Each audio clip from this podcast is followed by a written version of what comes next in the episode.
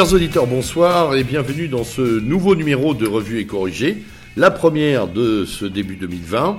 À la barre, le lieutenant Sturm, avec toujours euh, comme acolyte euh, fidèle et en forme, Julien, bonsoir. Bonsoir. Alors nous en profitons, euh, avant de démarrer nos travaux euh, fournis comme à l'habitude euh, de ce revue et corrigé, nous en profitons pour souhaiter à nos auditeurs la meilleure et la plus combative année 2020. Bien sûr. Qu'ils repartent sur de bons fondamentaux. Hein, comme nous tous, je pense que vous êtes fermes sur vos positions et, et prêts à affronter l'adversité. Alors justement... Euh, euh, de l'adversité, il y en a eu pendant notre absence, oui. c'est-à-dire pendant la fin décembre euh, et euh, tout ce mois de janvier, une actualité euh, que la presse a plus ou moins traitée. On va aussi parler de ce qu'elle a laissé sous silence, des mièvreries à n'en plus finir. On parlera de l'affaire Matzneff, etc. bon, plein de choses dans la presse française et internationale.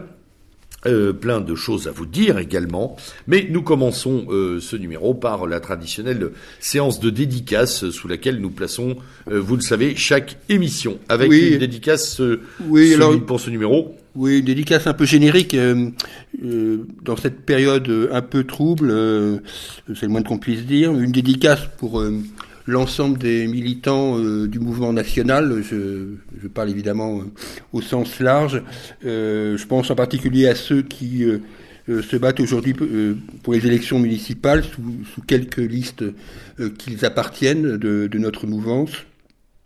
je pense aussi aux colistiers, parce que être colistier dans certaines municipalités, c'est pas forcément tout à fait facile, ah on le sait. Et ça euh, équivaut aux au, célèbres rewards des, des, des, cartoons comme euh, Lucky Luke, là, on a la tête mise à prix. oui, tout à fait. Et voilà, donc j'ai une pensée euh, pour eux tous euh, dans cette période, mais on reviendra sur sur ce schéma des élections municipales dans le courant de cette émission. une dédicace plus classique, je dirais, c'est une dédicace pour les parents de de Laura et de Morane. Euh, si vous vous souvenez bien, euh, il y a, euh, je crois au mois de septembre, pas de l'année dernière, mais de l'année d'avant, deux jeunes femmes avaient été cousines d'ailleurs. je crois qu'elles étaient cousines, hein, Germaine. Elles avaient été assassinées, l'une égorgée, l'autre éventrée par une personne qui qui n'aurait jamais dû se trouver ni en liberté, ni encore en plus en France. Euh, les parents de Laura, de Laura et Morane ont, ont attaqué l'État euh, pour une faille euh, de l'État euh, dans cette réelle d'ailleurs une faille réelle de l'État. Et qui se situait pour eux parce que qui se situait de sur le plan de, de, de, la police administrative, enfin la police judiciaire de Lyon. Oui. Voilà, qui avait oublié oui, ils ont plus ou moins de mettre en cage le monstre, et, voilà, qui a pu se balader d'ailleurs. Et donc j'ai une pensée pour les parents parce qu'ils avaient porté plainte donc contre l'État et que l'État, euh, là pour l'instant, ils viennent d'être déboutés de leur plainte. Donc voilà, donc euh, j'ai cette pensée pour euh, pour ces parents courageux comme pour d'autres parents d'ailleurs. Je pensais à Patrick Jardin, le, père de cette jeune femme du Bataclan, qui lui euh, n'a pas rangé ça euh, dans un tiroir. Euh, ils ont eu sa haine parce que lui, ils, il ont, a. Ils ont eu sa haine. Et malheureusement, il a pris une fiche S pour pour cette même ce même positionnement euh, hargneux, on va dire, et combatif à l'endroit de l'État français. Euh, il a dénoncé récemment qu'il était effectivement fiché. Oui, tout à fait. Et j'ai aussi une pensée, alors je me souviens plus de son prénom, je suis désolé, pour cette jeune femme euh, qui a été violée par une chance pour la Bretagne, donc près de Quimper, je crois, des faits qui avaient été dénoncés par Braise Info. Euh, et qui avait obligé ainsi Ouest France à rendre compte euh, de l'agression dont cette jeune femme avait, été, euh, avait subi. J'ai une pensée aussi pour une jeune femme qui était violée hier soir dans un parking à Rouen, dont, et on apprend au fin fond de l'article que une chance pour le Cameroun était venue en France. Voilà. Bon. C'est un macabre, macabre quotidien que nous subissons. Alors, après ces dédicaces qui placent notre émission sous sous l'aura de ces euh, de ces gens combatifs et de leur et malheureusement de d'aussi des victimes. Nous passons à euh, notre moment chiffré, on va dire notre, moment, de statistiques, oui. euh, notre baromètre. On va oui, média. Baromètre. On, on, va pas vous accabler de chiffres aujourd'hui. Non, Simplement, on va juste euh, juste relever le, sondage annuel de la Croix. Euh, la Croix, comme vous le savez, euh, fait un sondage sur euh, la confiance dans les médias nationaux les médias mainstream. Alors on peut dire qu'il a fait mal celui-là. Et celui-là a fait très très mal, car la confiance dans la presse écrite n'a jamais été aussi basse. Elle se situe mais on à 24%, décidément, on trouve souvent ce chiffre de 24%. J'ai l'impression que c'est un, c'est un prix plancher. Oui, c'est un prix hein plancher. Il y a, comme il y a 24% de gens favorables à la réforme des retraites, ben, il y a 24% de gens qui ont confiance dans les médias. Et un socle, c'est bloc, euh, bloc élitaire, on dit, bloc bourgeois. Oui, oui, bon, enfin voilà. Euh, et euh, ce sondage met aussi, évidemment, en évidence la faible confiance, même mais tout de même supérieure, dans les médias radiophoniques et télévisuels. Il analyse le, la confiance dans Internet. Là, je suis beaucoup plus réservé sur ce chiffre parce que dans Internet, ça ne veut pas dire grand-chose en fait, tout simplement, vu la multiplicité des canaux qui s'expriment sur Internet. Et donc, on, là, là, il y a, on a vu un abus, un abus de, de de, de, langage sondagier en comparant les 23% de confiance de la presse écrite et les 23% de confiance dans Internet. À mon avis, ça n'a absolument rien à voir, puisque euh, là, euh, Internet, je suis désolé, mais ce sont des milliers et des milliers de sources d'informations.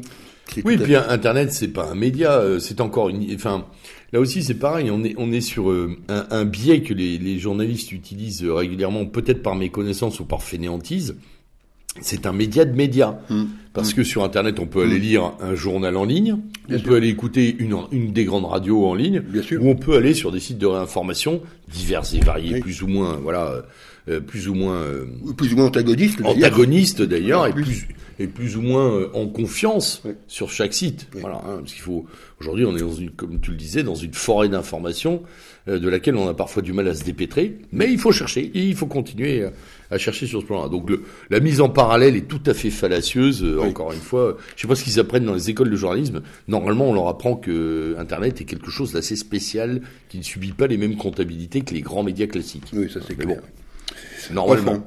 Ah, donc la confiance dans la presse écrite ou dans les, les radios n'a pas dû être particulièrement euh, euh, étoffée, parce que j'ai quand même été, je dois le reconnaître, particulièrement sidéré de, euh, de la couverture médiatique de l'affaire Meghan et Harry. Là, ça m'a. Ah, qu'est-ce qu'on en a mangé là? On a mangé du Meghan Markle et du Harry Potter là.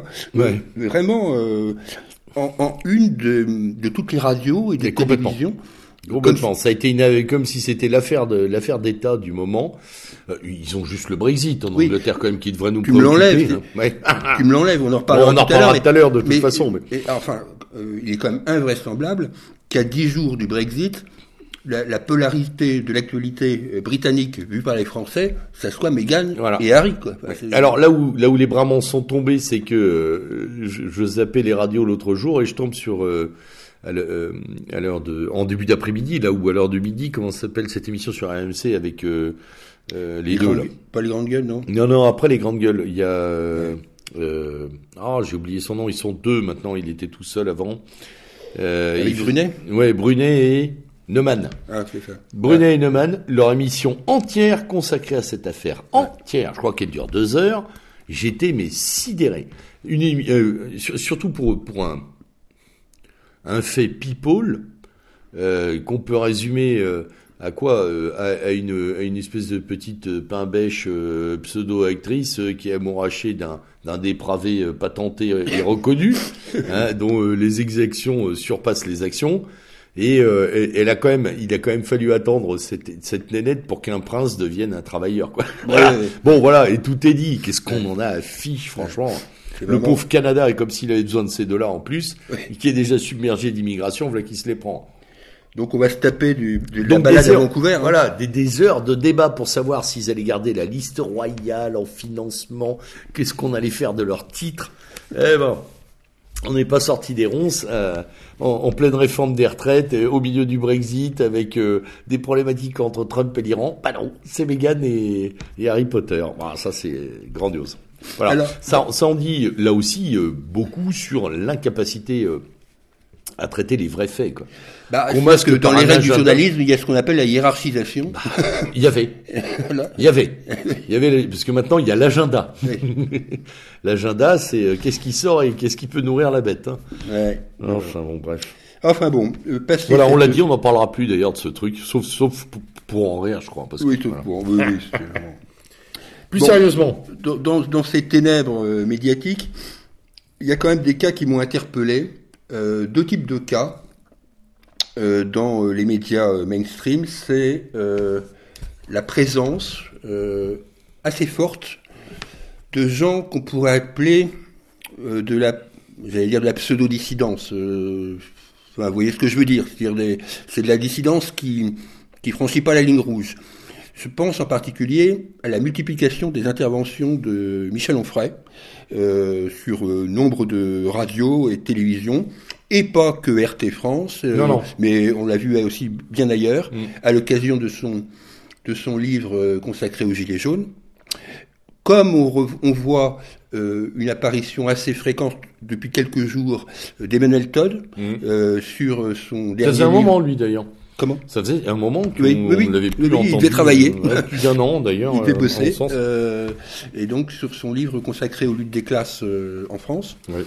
Comme euh, on a évidemment euh, toujours sur CNews évidemment, mais pas que, la présence récurrente de d'Éric Zemmour. Oui. Donc il y a quand même, si on ajoute à cela des interventions comme Charles Dornelas, Gabriel Cluzel. Enfin... Alors moi, je les appelle les objecteurs de ronron, c'est-à-dire oui, qu'ils viennent un peu perturber le bruit médiatique. En, oui, c'est un peu la soupape. En toute légalité, pour, pour le moment. Oui, oui. C'est ce qui est un peu, c'est la seule chose qui est à peu près autorisée d'ailleurs. Oui, oui. Mais ça n'empêche pas des critiques féroces. Ah non, non, non, on ferait, d'accord. On ferait, on ramasse, hein, il ramasse. Hein. Oui, ah oui, on ferait. Euh... On peut pas dire qu'il soit, euh, qu'il soit euh, épargné. Non, ça c'est clair. On ferait, euh, c'est violent contre lui. Et quand j'écoute, euh, même si je suis pas d'accord ce qu'il dit euh, sur un concept pour moi assez fumeux qui s'appelle le macrono-lepénisme, euh, mais, je reconnais quand même que, Emmanuel Todd exprime avec un certain talent son dégoût profond euh, de l'Europe de Maastricht et, de l'Union européenne. Je ne vais pas dire le contraire. Donc, Ça, c'est la première série de cas. Et deuxième série de cas qui doit aussi un peu interpeller, mais qui n'a rien à voir, vous allez comprendre pourquoi, ce sont des gens comme qui viennent du système et qui, à un moment ou l'autre, se lâche. Oui. Alors, c'est le cas de Frédéric Bedbédé. Oui. Bon, on le voit avec son dernier opuscule avec un emoji, là, euh, où, euh, venant lui-même euh, du ricanement qu'il dénonce, il, il, critique évidemment le ricanement de Canal en particulier et de France Inter tout en avant qu'il y a participé. Donc, mmh, bien sûr. c'est aussi on aime ou on n'aime pas, moi c'est pas ma tasse d'humour, mais euh, Jean-Marie Bigard euh, se lâche. Bon, il vient aussi lui euh, du système que je sais. Bien sûr. on l'avait connu sur les on l'avait connu sur le World Trade Center. Ah oui, il avait commencé déjà sur le World Trade Center. Il y a eu une petite période de répit où il s'est calmé. Non, parce qu'il avait pris cher. il avait pris cher, oui. Il avait objecté lui aussi. Et là, il repart comme en 14 contre Anne Hidalgo, sous l'étiquette de Marshall Campus. Enfin, à la limite, peu m'importe. ce qui m'intéresse, c'est de voir qu'il il passe un petit cap encore. Donc là, c'est aussi une soupape, une forme de soupape. C'est dire si ça va mal. Mmh, ouais. C'est dire si ça va mal. Ouais, ouais, ouais, ça veut dire qu'il y a des problèmes. Quand on a du lait tiède comme ça qui se met à bouillir, c'est vraiment que ça va très très mal. Et puis c'est vraiment surtout que le lait chaud, lui, n'est plus audible non plus. Hein. C'est-à-dire que les vrais, on a le même cas, euh, objecteurs. Dans un registre différent, on a le même cas quand même quelque part avec Thierry Ardisson. Là aussi, quoi qu'on pense de Thierry Ardisson et, et des saloperies qu'il a pu commettre. Honnêtement, j'en pense pas grand-chose. Oui, mais non. Bon, voilà. Euh, ou encore de, de Patrick Sébastien, euh, euh, qui lui aussi vient du cœur du système et qui se fout en rogne contre. Alors, on dira que ces gens-là, à un moment ou l'autre, sont marginalisés par le système et qu'ils se vengent comme ils peuvent. Hmm. Oui, oui, bien sûr, mais il y a, aussi ça. Hein. Mais il n'y a, pas toujours eu ce type d'attitude. bon, ça les ça les rapproche pas pour autant euh, de Dieudonné. Hein, non, non. Puis alors, surtout, euh, euh, ça n'est pas parce que ces gens disent des choses que nous pensons qu'ils sont chez nous. Oui, voilà. Alors il y a cette espèce de pareil de focal qu'on met en en, en en, fonctionnement à chaque fois. Hmm. dire ah il a dit quelque chose de sympa, il est nous, il est nous, il est nous, il est avec nous, etc. Absolument pas. N'exagérons rien. Gardons quand même une distance de précaution. Oui, gardons de la distance, mais ça prouve qu'il y a quand même des petits bugs dans la matrice, comme on dit, Ah oui. euh, qui amènent des gens à prendre au minimum euh, du recul, Exact. et voire de condamner. Puisqu'on est dans le, le ricanement, on va évidemment passer sur France Inter. La dernière fois, je m'étais Oh France Inter. La dernière fois, j'avais complètement oublié euh, de dire que euh, j'étais enfin ravi que France Inter soit en grève, puisqu'à cette époque-là, ils étaient en grève, et ils le sont Ils le d'ailleurs. sont toujours là. Ils le euh, sont d'ailleurs toujours. Ce matin, c'est le groupe, euh, le groupe entier qui est impacté, me semble-t-il. Euh, oui, oui. Il y avait, Mais- plus- il y avait pas grand-chose sur France Info. donc c'était plutôt une bonne nouvelle qu'ils soient en grève. en général, ça nous, Oui, ça nous- voilà, ça nous, ça nous permet d'écouter un peu de musique. oui, dé- déjà. Voilà. Et euh, France Inter qui, qui vraiment s'est là s'est singularisé avec déjà cette fameuse ces deux fameuses interviews de Léa Salamé, euh, cette fameuse interview de Carlos Ghosn où là vraiment il se retrouve entre Libanais quoi. Ah, c'est copain copine. Euh, Là c'était vraiment euh, le cirage de pompe et ça confronté évidemment à l'interview qu'elle avait fait la veille où elle tirait à boulet rouge quoi que je pense de lui, sur Philippe Martinez et la CGT. Et là, il y a eu une, là aussi, il y a eu comme un bug chez, la, chez Léa Salamé. Euh, bug qui est venu ensuite euh, se, être conforté par la saloperie de Froment, le pseudo-humoriste, euh, qui euh, sévit dans l'émission de Charline Vanhoenacker euh, sur cette fameuse chanson Sur- ah oui, prêtant à Jésus-Christ des, des comportements des- sexuels, Des mœurs contre nature. des mœurs contre nature. Voilà. Alors, je, je le dis très clairement, j'ai pas vu beaucoup de gens euh, s'offusquer de ça. Bon, bien sûr, il y a eu les catholiques autour de, des catholiques autour de, de Civitas et d'Alain Escada, oui, mais j'ai pas beaucoup entendu euh, la conférence euh, des évêques de France euh, pour euh, s'étonner que sur une radio publique, hein, pas- là on n'est pas sur une radio privée, on est sur une radio publique. Non, mais ils avaient d'autres enfants à fouetter. Ouais. Hein. Enfin, fouetté, ouais, tout à fait. Et, euh, Ils étaient trop préoccupés par l'affaire de Lyon. Oui, ils étaient trop préoccupés effectivement par, euh, on va dire, l'affaire de Lyon, les affaires Barbarin, etc. Ouais. Bon, eh ben, euh, ils n'ont pas trouvé un mot euh, à dire sur Monsieur Froment. Il y en a un aussi qui m'interpelle dans, dans les, puisqu'on est dans la radio, c'est le comportement pour le moins offensif euh, de Didier Maisto, le, le président de Sud Radio, qui euh, qui ne cache pas euh, son antimacronisme primaire. Hum, ça c'est clair, on peut, on peut tout à fait euh, lui accorder. Ça, après, oui, toute la radio est positionnée contre, ah oui, là, c'est pratiquement, hein, dans sa programmation. Alors que ce soit, oui, alors ça je le comprends bien au niveau d'un d'un d'un Berkoff. Par contre, que ce soit le directeur de la radio, qui est un membre de Fiducial, Oui, oui. le sache, donc pas enfin, le- le- la société capitalistique qui gère Sud. Radio, Mm. qui est un gros groupe, qu'il soit aussi offensif dans l'antimacronisme et dans la défense des Gilets jaunes, euh, me surprend. Je dois le. Je c'est un positionnement de commande, ça c'est une haine personnelle. oui, je sais pas. Euh, mais bon, j'en prends. Non, non, c'est très, c'est effectivement moi ça me, ça me surprend toujours. Après, je, je ne boude pas mon plaisir des programmations. Il y a quand même des choses vachement sympathiques, intéressantes.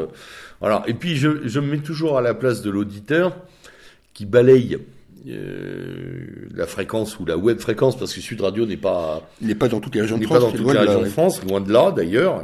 Je crois qu'il couvre 30 départements du Sud. Voilà, c'est c'est quand même pas la totalité de notre affaire, mais euh, je me dis quand même que les gens ont une petite alternative en écoute avec euh, avec des choses plutôt intéressantes parfois et un premier niveau d'analyse qui qui est un peu dissident. Oui. Là aussi, enfin qui est un, obje- peu objecteur, objecteur, Ouais, voilà, ouais, général de de ronron comme Oui. je dis. Oui, on va dire ça.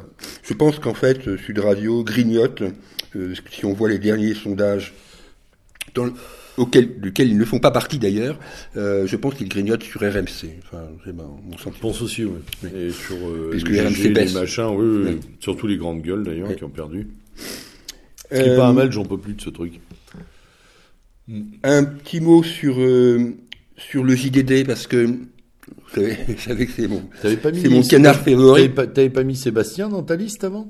Euh, Parce que Sébastien, oui. il y avait un truc dessus, non, il me semble. On n'avait pas, il n'avait pas pris un accro, lui non plus Je me souviens plus. Euh, oui, il a eu un gros accro avec Delphine Ernotte, mais. ça, c'était très bon. Non, là, je, pensais au JDD. Oui, le JDD, oui. Le JDD parce que euh, le JDD euh, commet, vous le savez, chaque année, les ah personnalités préférées des Français. Le truc dont j'ai jamais compris l'utilité. Alors, oui, et surtout. En fait, il faut être presque mort. Et surtout la déontologie. Oui, bah. parce que en fait, ce, sondage, euh, c'est euh, en fait il y a 50 personnes qui sont prénommées puisqu'elles étaient là l'année d'avant, et on en rajoute 50. On met tout ça dans un panier et on sort maintenant non plus un classement, mais deux classements par respect paritaire. Euh, donc un classement des hommes et un classement des femmes. Et là, surprise, surprise, on a encore Jean-Jacques Goldman, qui est l'homme préféré, paraît-il, des Français. Alors ça, il faudra m'expliquer parce que depuis qu'en plus il s'est retiré des restos du cœur. Non, non, c'est ça, il faut être presque mort, inaudible, ah inaudible en fait. Oui, c'est comme Chirac, quoi. La prime à l'absent. Oui, voilà, oui, complètement. Et puis, en femme, Sophie Marceau. Sophie Marceau, je veux bien, mais je, ne sache pas qu'elle ait brillé particulièrement récemment dans un non, film. elle n'a pas une actu euh, chargée. Non, elle n'a pas une actu euh, exceptionnelle, quoi. non, c'est. bon, bien sûr, c'est grandiose. Bien sûr, pour les personnalités préférées en tant qu'homme, on a aussi euh, l'inévitable Omar Sy, euh, bon, et euh, Danny Boone, quoi. c'est violent. Je reste pétrifié par ce sondage chaque année.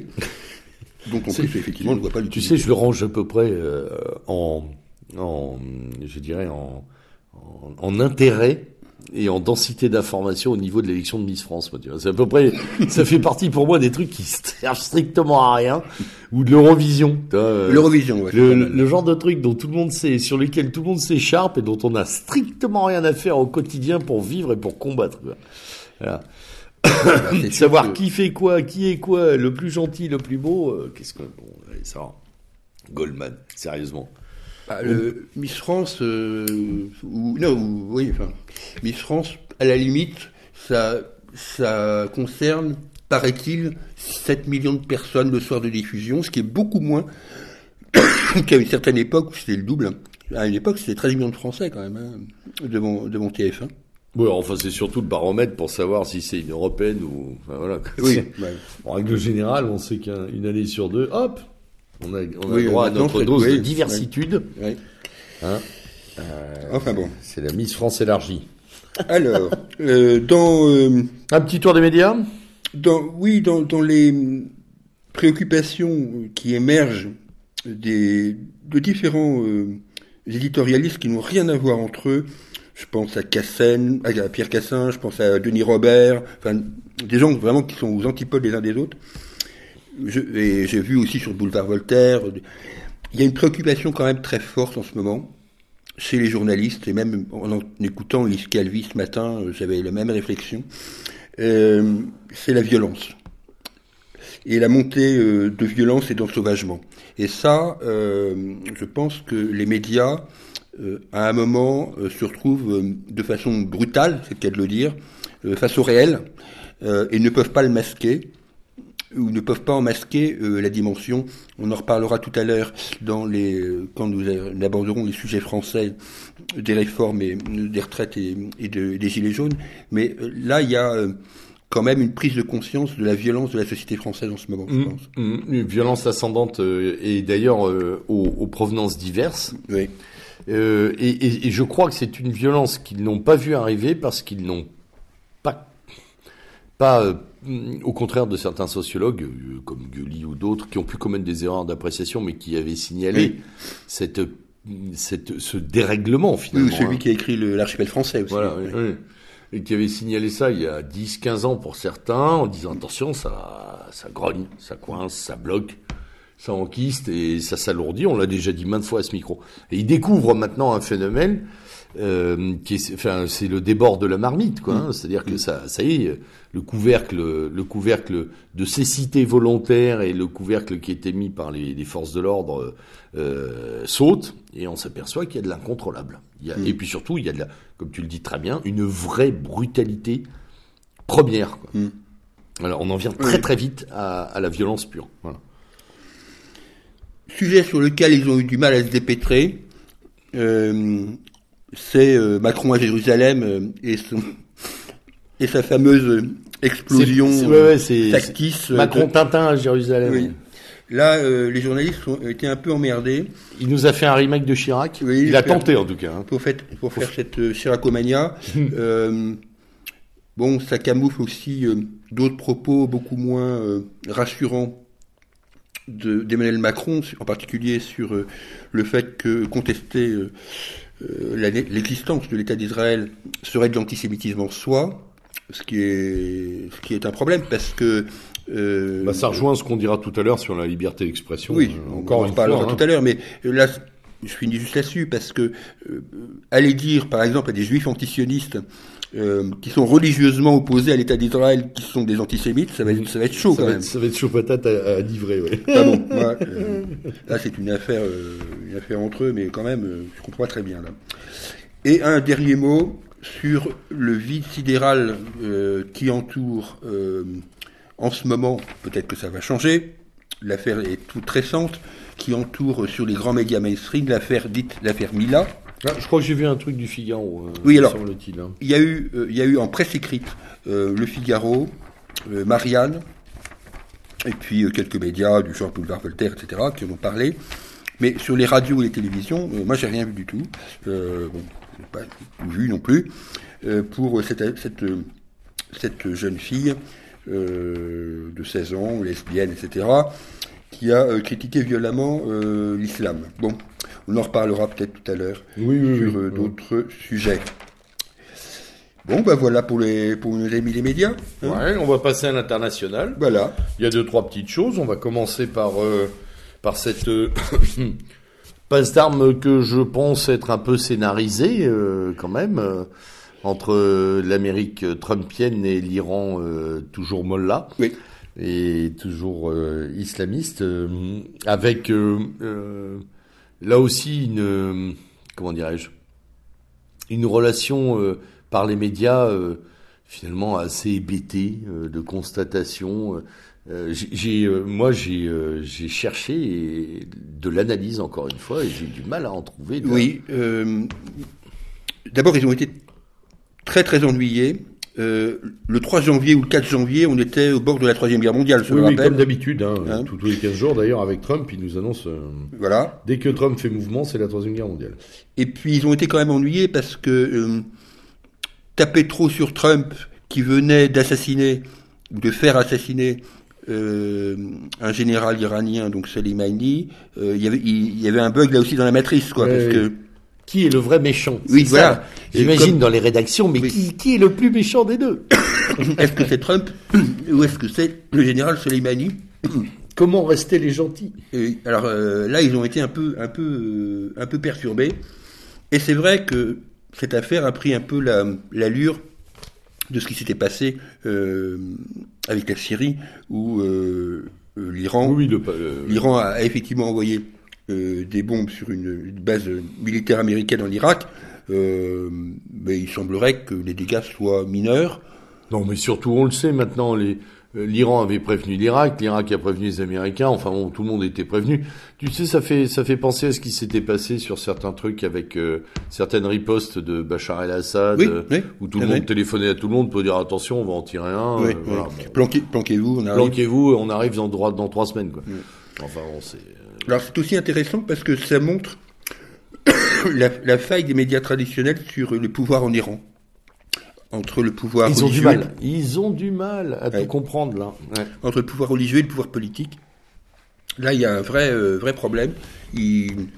entre Rouhani et Khamenei, euh, ils ont du mal à comprendre. Euh, les rapports entre ces deux euh, personnalités principales. Et même plus largement, ils ont du mal à comprendre qu'il y a euh, dans ce système des factions très oppositionnelles, des tendances, des, des groupements. Ça n'est absolument pas quelque chose de monolithique. Voilà. Et, et, et, encore une fois, ils, ils, en passent par des processus de simplification, un peu euh, en construisant un monolithe iranien comme ça qui bougerait d'un seul homme, sans comprendre qu'il y a une vraie complexité politique euh, en Iran. Donc du coup, on a peu d'informations crédibles, comme on a aujourd'hui, au moment où on parle, il y a d'énormes manifestations en Irak oui. euh, pour, euh, pour le départ des soldats américains. Je crois qu'en ce moment, au moment où on parle, il y a un million de personnes dans Bagdad. Mmh. Donc euh, tout ça n'est pas relié après par la presse française. Euh, C'est-à-dire qu'on a euh, l'événement, et après, c'est fini, quoi. Ben, on en est arrivé au- à un point où, euh, où à l'effet d'annonce succède le silence. Oui, ouais, ouais. Voilà. tout à fait. Donc, euh, on, est, on est finalement très très proche du format de la, de la nouvelle telle qu'elle est présentée sur les réseaux sociaux, c'est-à-dire un gros titre et un tout petit articulé, puis plus rien. Ouais. Voilà. Et les gens disent après, ok, on s'est informé. Alors, faut pas s'étonner d'avoir une baisse d'audience, hein, les enfants. Euh, Si on en reste là, euh, que ce soit en presse écrite, radio ou télé, bah, évidemment, il n'y a plus de presse là. Ouais, là, c'est- de l'effet d'annonce, quoi. C'est du titre. On- a aussi ce débat-là sur euh, un débat de gêne et de manque de, de recul, d'explication sur euh, les problématiques de Trump euh, et de l'impeachment. Oui, de la procédure d'impeachment qui est en cours. Voilà. Donc euh, là, on sent que euh, on sent que ils y comprennent pas grand-chose, sauf le fait que de toute façon, à moins d'une révolution interne que je ne peux pas appréhender, Chez les euh, cette procédure, Et chez, et chez, une, et chez une partie des, des républicains, il en faudrait du lourd quand même. pour Oui, oui, parce que là, pour euh, faire basculer euh, le Sénat, euh, et du coup, ça a aussi un intérêt, cette affaire, et ça, je reconnais que Emmanuel Todd, dans, dans un de ses entretiens récents à France Culture, le soulignait, c'est-à-dire que on se rend compte que les démocrates, qui sont le parti d'opposition à Donald Trump, ne se situent que par rapport à Donald Trump, mais ne proposent eux-mêmes rien pour leur campagne présidentielle qui arrive. Tu sais ce que ça me fait penser? Ça me fait penser à Corbyn. Oui. C'est-à-dire, euh, ils se sont focalisés sur un truc, ils ont attrapé une corde et ils tirent dessus, euh, sans comprendre que bah, ils ne sont représentés que comme forçats en train de tirer sur un truc et pas du tout euh, créateurs de quoi que ce soit. Donc, euh, au- D'ailleurs, Corbyn voit- était contre On n'a Johnson, pas vraiment de figure qui émerge chez les démocrates à l'heure actuelle. Non. Il y a plein Non. de candidats, mais il n'y a rien. Pour l'instant, il n'y a strictement rien euh, à mettre en face de Trump. hein. non, les sondages sont très divers. euh, euh, Joe Biden, qui était le favori, il l'est beaucoup moins. Oui. Euh, Sanders arrive en tête. Mais sur un plafond pas très élevé. oui, Voilà. il y avait une, il y avait une démocrate qui était montée très haut et qui est redescendue très bas. Enfin, on- n'y comprend plus rien. L'Italie? Allez, l'Italie, oui, l'Italie avec les sardines. On va parler des sardines, puisque tout le monde en parle. Ça, par contre, dans la presse française, on a le droit, à- on a le droit à énormément de, de, de détails sur ces rassemblements euh, de sardines. Oui. Alors, bon, il faut, il faut expliquer euh, ce qui se passe, c'est-à-dire qu'à chaque fois que euh, la Ligue et Matteo Salvini font un rassemblement euh, à l'initiative de quatre trentenaires, je crois, du nord de l'Italie, de la région de Milan, ou je sais plus, euh, se rassemblent en face, silencieusement et, et, euh, et euh, comme des sardines, puisque Oui. leur, leur objectif en, en faisant ce rassemblement silencieux, c'est d'être le plus groupé possible dans un lieu. C'est pour ça qu'ils ont pris le symbole de la sardine, ce qui en- là aussi, ce qui signifie pas mal sur euh, leur sort final. hein, parce que, euh, Salvini ne s'est pas privé pour poster des images de chats mangeant des sardines. Enfin bon, voilà. Donc il y a une espèce de de phénomène euh, salué euh, promptement par la presse française comme euh, et une opposition, euh, euh, on va dire digne, voilà, démocratique, hein, non violente. Alors ça, en ce moment, là aussi, c'est pareil. hein, on en reparlera de la violence et de la non-violence. C'est assez étonnant. Oui, euh, ces sardines, en fait, sont le cache-sexe euh, du Parti démocrate. Il faut quand même dire les choses comme elles sont. Euh, Mais on nous, on nous dit le contraire. On Oui, c'est le une contraire, initiative mais- privée, bien entendu. Mais le Parti démocrate étant tellement démonétisé en Italie qu'il ne pouvait plus apparaître sur son propre, sous son propre signe, sous son propre nom, euh, ce, ce mouvement euh, est lié aussi conjoncturellement, je parle, je verrai- on verra ce qui se passera par la suite, euh, aux élections qui vont avoir lieu ce dimanche. Euh, je pense que elles auront eu lieu quand cette émission sera diffusée, mais les élections donc en Émilie-Romagne. Oui. L'Émilie-Romagne euh, étant un bastion de gauche historique. oui, oui, un fief. et un fief. Véritablement un euh, Et fief. si d'aventure Matteo Salvini remportait avec ses alliés cette élection, il est fort à parier que le gouvernement italien tremblerait compte tenu du pouvoir on l'a déjà dit à ce micro d'ailleurs, euh, du pouvoir qu'ont les régions en Italie. il faut aussi pas oublier que, il y a au mois de mai euh, un certain nombre d'élections, euh, là où ça concernera 4, 5, 6 régions, dont la Toscane, d'autres régions du sud de l'Italie ou du centre de l'Italie. donc là, on va peut-être avoir enfin une vision de ce que nous avons nous-mêmes évoqué à ce micro et sur d'autres émissions de Méridien Zéro, c'est-à-dire est-ce que le pari de Matteo Salvini de quitter le gouvernement est réussi ou pas hmm. Moi, j'ai toujours réservé ma réponse, mais je réserve ma réponse par rapport justement à ce qui va se passer là en région par région et, dans le si jamais euh, le mouvement euh, de, la Ligue est bridé, on pourra penser qu'il a alors perdu son pari. Hmm. En sens inverse, qu'il l'aura gagné évidemment. On verra. Oui, enfin on va le suivre de toute façon. Euh, on va suivre tout ça. Alors par contre, juste un, puisque c'est un peu un fil rouge, enfin on y revient bien.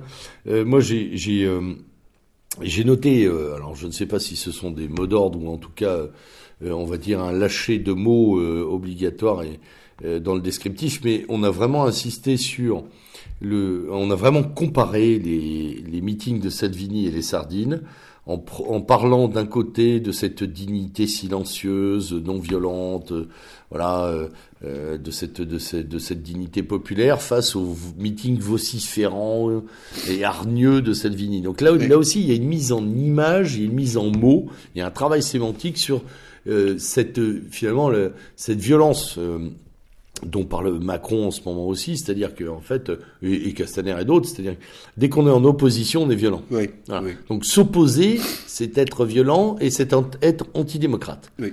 Ça c'est extraordinaire. Il y a quand même là en ce moment un travail fort fait partout sur le fait que le simple, la simple attitude de contestation euh, renvoie à l'illégalité. Donc on est vraiment dans cette répression, judiciarisation permanente du système, qui lui est de plus en plus violent et de plus en plus contraignant et qui obligerait à euh, une posture sacrificielle euh, à la, à la Gandhi, quoi. Oui, oui. Mm. On est vraiment là-dedans. On est vraiment complètement là-dedans. Alors, justement, on est aussi très proche de la fin ou du début. Oui. Ou du début de la fin ou de la fin d'un début. Les deux. voilà, on sait plus. Le Brexit, c'est dans dix jours. Voilà. Donc, euh, Donc, comme on a évacué Harry Potter et, et, et, son petit charbonnier, on peut enfin parler des choses sérieuses. Euh, avec la, la, la oui, Grande-Bretagne. nous, on va en parler parce que euh, qui sort euh, et on en parle parce que personne n'en parle. Oui, personne n'en parle. Je rappelle tout de même que, à part les puits de sauterelles, rien n'avait été épargné à l'Angleterre sur ce Brexit, qu'on nous a banané pendant trois ans sur les, les, critiques féroces du Brexit, et que là aujourd'hui, au moment où ça se produit, au moment où on mettait en garde les entreprises françaises, faites attention, etc. Rien. Silence de cathédrale. J'ai même entendu, j'ai même entendu, en tout début d'année, François Langlais sur RTL dire qu'une des bonnes surprises de l'année pourrait être la réussite du Brexit. C'est euh, de sa part, c'est particulièrement étonnant compte tenu de toutes les préventions qu'il avait euh, mises euh, jusqu'à présent. Donc là, je pense qu'on entendra sans doute parler du Brexit à la toute fin du mois de janvier. Oui, parce qu'il y aura des séances de signature, il y aura des... Oui. Voilà. Mais là, euh... moi, la seule chose concrète que j'ai entendue ces derniers jours, c'est euh, des, des, eurodéputés britanniques font leur carton. Alors, on, on, a surtout interviewé les europhiles d'ailleurs, très tristes, qui promettent qu'un jour ils reviendront, euh, oui. etc. Mais enfin, c'est tout à fait euh, euh, tout à fait anecdotique. Oui, c'est anecdotique. C'est de la micro-info, quoi. Vous êtes triste de partir Oui, oui, je suis triste de partir. Bon, bref.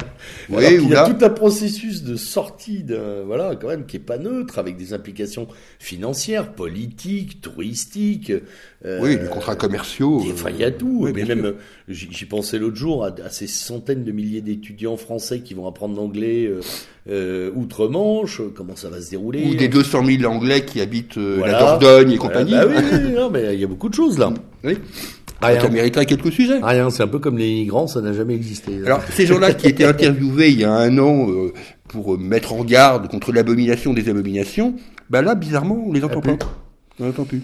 Il n'y a plus personne. Euh, D'ailleurs, euh, c'est un peu comme euh, moi, je me rappelle toujours de de ce dont on avait parlé à ce micro à propos de, tu sais, à propos du conflit entre l'État islamique et la Syrie et l'Irak. Hein. La démocratie, l'humanité meurt à Alep. Bon, bah, elle va bien l'humanité finalement. Oui, hein. oui. Donc là, le Brexit devait tuer les, les, îles britanniques, tout va bien. Si, il faut être honnête, on en a parlé parce que les Écossais ont fait une marche. Oui. Pour l'indépendance, oui. qui est un relatif succès. Et, euh, et surtout que euh, voilà, Boris Johnson a, a, proposé pour l'instant une fin de non-recevoir à la demande de, de, référendum de Nicolas euh, Sturgis, à la demande de référendum de la, du, du Premier ministre euh, écossais. Oui. Voilà, chef du parti, chef, chef du SNP. Donc il y, y, a eu cette interrogation est-ce qu'un jour les Écossais seront européens Ce qui n'est pas complètement délirant d'ailleurs. Oui. Enfin européens, pardon, ils le sont dans l'Union européenne. Ouais. Voilà. Mais par contre, le débat irlandais semble calmé, enfin, de ce que je comprends. Oui, alors qu'il y a eu des agitations assez, euh, assez, assez, fortes euh, au mois de décembre, novembre-décembre, là, sur euh, les problématiques de frontières, une, une, un, un, un simili, une simili-réactivation d'une partie des, des troupes de l'IRA, d'ailleurs. Oui, hein, oui, voilà. Euh, des, quelques tensions, mais ça a l'air effectivement... Oui, alors... il y a eu quelques tensions qui étaient liées au fait que... Euh, euh, le gouvernement euh, britannique euh, voulait honorer les supplétifs de la police en Irlande du Nord. Ah oui, l'Ulster Constabulary. Et, voilà. ouais. Donc ça, ça, ils ont pas trop aimé. Oui, là, faut, faut pas pousser mémé dans les oui, orties quand même. Hein. quand même. Mémé, euh, euh, Tata, Tata Derry dans les orties quand même. Ouais. Enfin bon, pour l'instant, tout le monde se Mais on suivra d'ailleurs, euh, on suivra d'ailleurs ce qui se passe euh, sur la frontière irlandaise et on suivra aussi euh, ce qui se passe avec l'Écosse parce que le, le, le, le Parlement écossais n'a pas du tout renoncé à la suite et à la poursuite de ces affaires. Mais, bon, et en fond, euh, ne vous trompez pas, braves gens, ça n'est pas que l'indépendance de l'Écosse sur le plan politico-culturel, c'est aussi toute l'histoire du pétrole. Oui, bien sûr. Euh, en mer d'Écosse hein, et de British Petroleum derrière, oui. avec euh, des partages de richesses et d'exploitation qui ne sont absolument pas neutres. Et euh, c'est sûr que dans le cadre des élections législatives, euh, le parti crois que c'est le SNP. Le SNP, Scottish National Party, avait ouais. gagné 46 sièges. Ah oui, oui, là par, là par, contre, la, la, la, couleur du Parlement euh, écossais est quasiment euh, uniforme, est quasiment uniforme ouais, euh, bleu nationaliste, hein, enfin de gauche, mais nationaliste tout de même. Voilà. on change de, on change de cieux. On oui, change on change de cieux. Juste un petit mot parce que là aussi, on peut pas dire que la, la presse française brille par ses par ses commentaires, c'est sur les, les, on va dire, le réaménagement euh, du pouvoir euh, en Russie. Voyez, on euh, nous annonce qu'un Premier ministre arrive. Euh, donc un Premier ministre sorti, alors pour ce qui me concerne de nulle part, parce que... Ah oui, il n'a pas une bio étoffée du non, c'est un ancien ministre des Impôts, oui, voilà, ouais. bonne. C'est une sacrée couleur, ça, pour attaquer la politique. Et, et donc la nomination de Medvedev à à un conseil exécutif, euh, le vice-président du conseil exécutif de défense, je sais pas quoi. Donc euh, voilà. Euh, on peut pas dire que ça ait beaucoup suscité dans les médias euh, oraux, on va dire, ou télévisuels, euh, de, de, commentaires. Euh, il est néanmoins vraisemblable, au-delà de ça, que Vladimir Poutine, dont la popularité n'est pas forcément à lui personnellement mise en cause, s'inquiète de la popularité de son parti mm. et de ses, euh, de, on va dire, des parlementaires de Russie unie, euh, dont au moins qu'on puisse dire qu'elle est contrastée. Hein et dont certains euh, sont empêtrés ouais. encore une fois dans des scandales de corruption en chaîne ouais. qui ne sont pas là non plus pour faire briller euh, la politique euh, poutinienne. Ouais. Donc au niveau, c'est vrai qu'on parle beaucoup euh, de, de, des succès réels euh, de Vladimir Poutine en, en politique étrangère. je parle là sur l'aspect moyen-oriental, hein, évidemment. Sûr, je parle pas de la partie ukrainienne. Hein, je parle uniquement de la partie moyen-orientale. par contre, les difficultés euh, de gestion interne, finalement, euh, ouais, qu'elle soit économique, liée aux sanctions ou pas d'ailleurs, euh, ou liée à ce que tu évoques, c'est-à-dire la corruption, ce qui est un vieil, une vieille histoire en Russie. hein, c'est pas, ça ne date pas de Vladimir Poutine. Hein, ah non, ça date, ça date, même de la Russie soviétique. Oui. là, je pense qu'il a intérêt parce que à un moment, effectivement, et ça personne ne peut le, ne, ne peut l'oublier, c'est que Vladimir Poutine n'est pas éternel et qu'à un moment, il aura besoin de Et cette, euh, d'ailleurs, cette question de l'après-Poutine n'est pas complètement posée, n'est pas assez Non. posée. Non. Parce que là aussi, si on fait un, un bilan en Russie, il n'y a pas grand monde. Euh, cas, oui.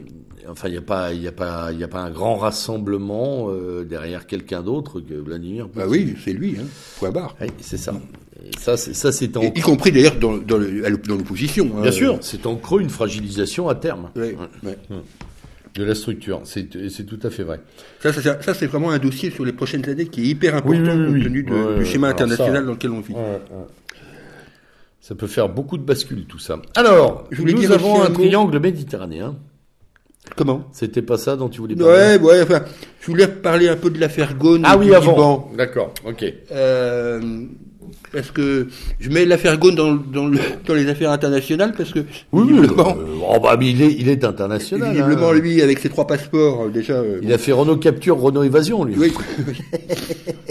Et donc, euh, l'affaire l'affaire Ghosn qui arrive euh, dans un Liban qui lui-même est en proie à, Ah, ouais, à un bouleversement. C'est le moins qu'on puisse dire. Donc, pour reprendre les mots de Pierre Jovanovic, il y a en ce moment euh, euh, au Liban un bank run, euh, c'est-à-dire un gros gros problème, euh, on va dire de liquidité. De liquidité, tout simplement. ouais, ouais, ouais. J'ai vu des images de la banque centrale du Liban entourée de, de, de fils de fer barbelés à Beyrouth, qui nous rappelaient les heures difficiles du Liban. Et, donc, 70. Monsieur Ghosn arrive dans ce dans ce bordel. Bien sûr, les deux événements ne sont pas liés.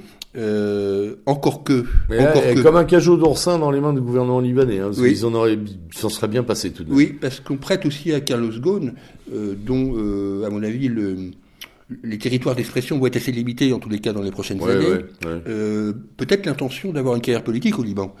Euh, Ce qui est possible, il a, il a la nationalité. Ah, et il a aussi cette nationalité-là. Il a l'argent et il a des réseaux, euh, voilà, il a des, réseaux importants au Liban. C'est pas, c'est, pas Madame Léa Salamé apparentée à la banque euh, du même nom, euh, Oui, oui. Liban, qui me contredira. Voilà, exactement. oui. Donc, euh, cette affaire euh, Ghosn, euh, Quelle, quelle, quelle- quelle- alors elle, quand elle dit qu'elle est une petite immigrée, libre, là aussi, il faudrait qu'on fasse des portraits.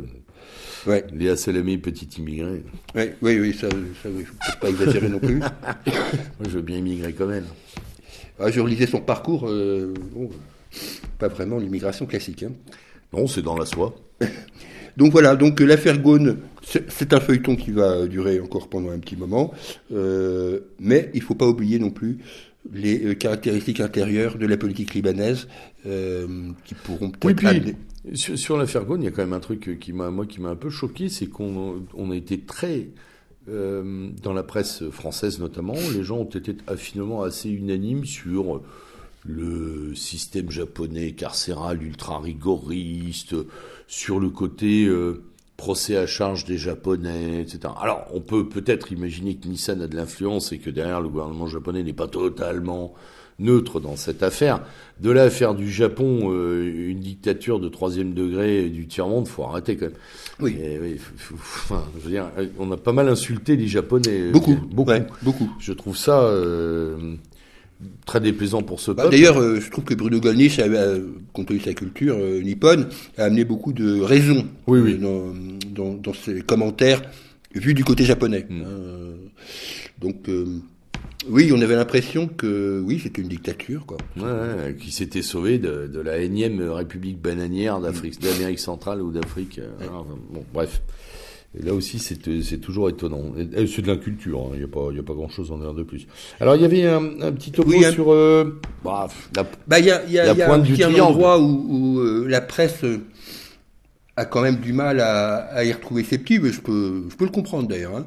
C'est euh, Ouais, cette espèce de triangle euh, qu'il y a en ce moment entre euh, la Turquie, la Libye et la Grèce. par rebond. la- Euh, puisque euh, les, les volontés euh, du sultan euh, turc, bien sûr, elles arrivent, on le voit, sur le, la Libye, Mm. en particulier du côté de Misrata, Mm. pour des raisons historiques d'ailleurs, qui, Complètement. peuvent- qui peuvent tout à fait s'expliquer. Donc l'arrivée de l'armée turque, et puis d'un autre côté, l'angoisse des Grecs par rapport au schéma pétrolier qui se pose aux alentours de, des îles et en particulier dans l'affaire chypriote qui n'est, je le rappelle, toujours pas réglée. Non, hein absolument pas. Et la tension est toujours la même de ce côté-là. Hein. Oui, là, je rappelle que la Grèce et, la Turquie sont en état de guerre euh, à ce sujet. À Chypre. Voilà. Depuis Donc, euh, 50 ans. Tout ça, et là, c'est mon, petit mot habituel pour la Grèce, tout fond de grosses tensions euh, pour les migrants en Grèce, puisque euh, hier, euh, donc euh, on est en fin janvier, avait lieu euh, dans les îles de Lesbos, Samos et Chios des manifestations des autochtones grecs minoritaires quasiment. qui sur certaines oui qui deviennent minoritaires sur leur île contre contre l'immigration hmm. tout simplement. Alors on rappellera quand même que ces îles vivent essentiellement du tourisme et que dans l'état actuel de l'occupation ah euh, des vagues migratoires de clandestins qui arrivent, euh, il n'y a plus un local euh, touristique de libre. Ah oui, oui, Tout est réquisitionné. Et les touristes n'ont peut-être pas trop envie d'y aller non plus. Non. Voilà. Donc ces gens-là meurent, meurent à ciel ouvert, enfin meurent, en tout cas économiquement, sont à la rue du, du, fait migratoire. Ouais. Donc c'est des scènes de crimes permanentes. un commerçant de Samos disait euh, euh, qu'il ne sortait plus de chez lui tout simplement parce qu'il n'avait pas envie de se faire poignarder. Quoi. On en est là. Quoi, hein. euh, et les règlements de compte entre migrants sont légion aussi. Donc c'est c'est un envahissement. C'est oui, oui, une invasion, littéralement. Complètement. Alors le peuple grec qui est soumis à ça dans les îles, mais pas comme dans les îles, ça se passe aussi en Thessalie. comment va-t-il réagir?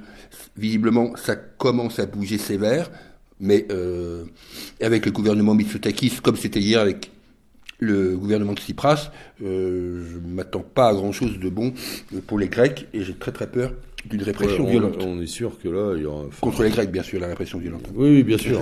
L'intervention, si verticale elle est, elle se fera pas du tout contre les clandestins. Elle se fera malheureusement, encore une fois, contre les autochtones. Euh, Qu'est-ce qu'on avait encore? Ah bah on a, on a l'affaire Doublestein. Ah bah oui, on a des petites hein? affaires à parler là. Weinstein, Epstein, le syndrome Weinstein-Epstein. Oui, bah ces affaires-là quand même ne sont toujours pas creusées. Non, elles devraient l'être. L'affaire Weinstein euh, a été un peu évoquée le jour de la comparution devant le tribunal de d'Harvey. On nous a fait mmh. pleurer sur la Madeleine parce que euh, il était arrivé en déambulateur. Ah oui, oui, oui. oui visiblement, il a, pris cher, mais enfin, il a dû en rajouter aussi un petit peu. Oui, il oui. Pas, il n'est pas dans le cinéma pour rien. Il devrait déjà être content de ne pas s'être suicidé. Oui, hein. oui, déjà, hein. oui. Ou de ne pas avoir été suicidé, c'est la formule américaine, pardon. De ne pas avoir été suicidé. Pas, pas le même verbe. Contrairement donc à Monsieur Epstein. Alors là, Monsieur Epstein, lui, euh, la presse française, on peut pas dire qu'elle est bondie sur les informations de l'autopsie. De l'autopsie. On peut pas dire là. Bon, ça, parlante, l'autopsie quand même, faut rater. Donc, euh, le, un des médecins qui était présent, mais qui n'était pas euh, le médecin légiste lui-même, mais qui était un observateur, euh, pour lui, c'était évident qu'il avait été étranglé, enfin, mmh. compte tenu des fractures qu'il avait eues au cou. là, on peut pas dire que ça soit, on soit beaucoup épanché. J'ai vu sur le média, donc je, le média de proche de la France Insoumise, on va dire ça mmh. comme ça, euh, un article sur, euh, une émission sur euh, l'affaire Epstein, le scandale du siècle. vraiment, j'ai eu l'impression que parlait pas de la même affaire que ce que j'ai entendu par ailleurs sur d'autres émissions de notre mouvance. Mmh. bon, bien sûr, l'appartenance euh, conjointe de Ghislaine Maxwell, de M. Epstein et de Robert Maxwell à l'époque au Mossad ne fait pas l'ombre d'un doute. Ça a l'air d'être bien. Euh, mais euh, comme ne fait pas l'ombre d'un doute non plus, qu'on n'a toujours pas retrouvé Madame Maxwell, qui est quand même le témoin principal de. Là aussi, pareil, tu sais l'analogie avec l'épouse de de notre ami euh, Jupiter, le, Mars, le copain de Jupiter, euh, son garde du corps. ah, euh, Benalla Benalla, oui. Tu sais, pendant des semaines, on a cherché sa future femme oui, en région parisienne. Oui, bah, oui, on ne sait toujours pas. C'est à la Dupont de Ligonnès, ça encore. oui.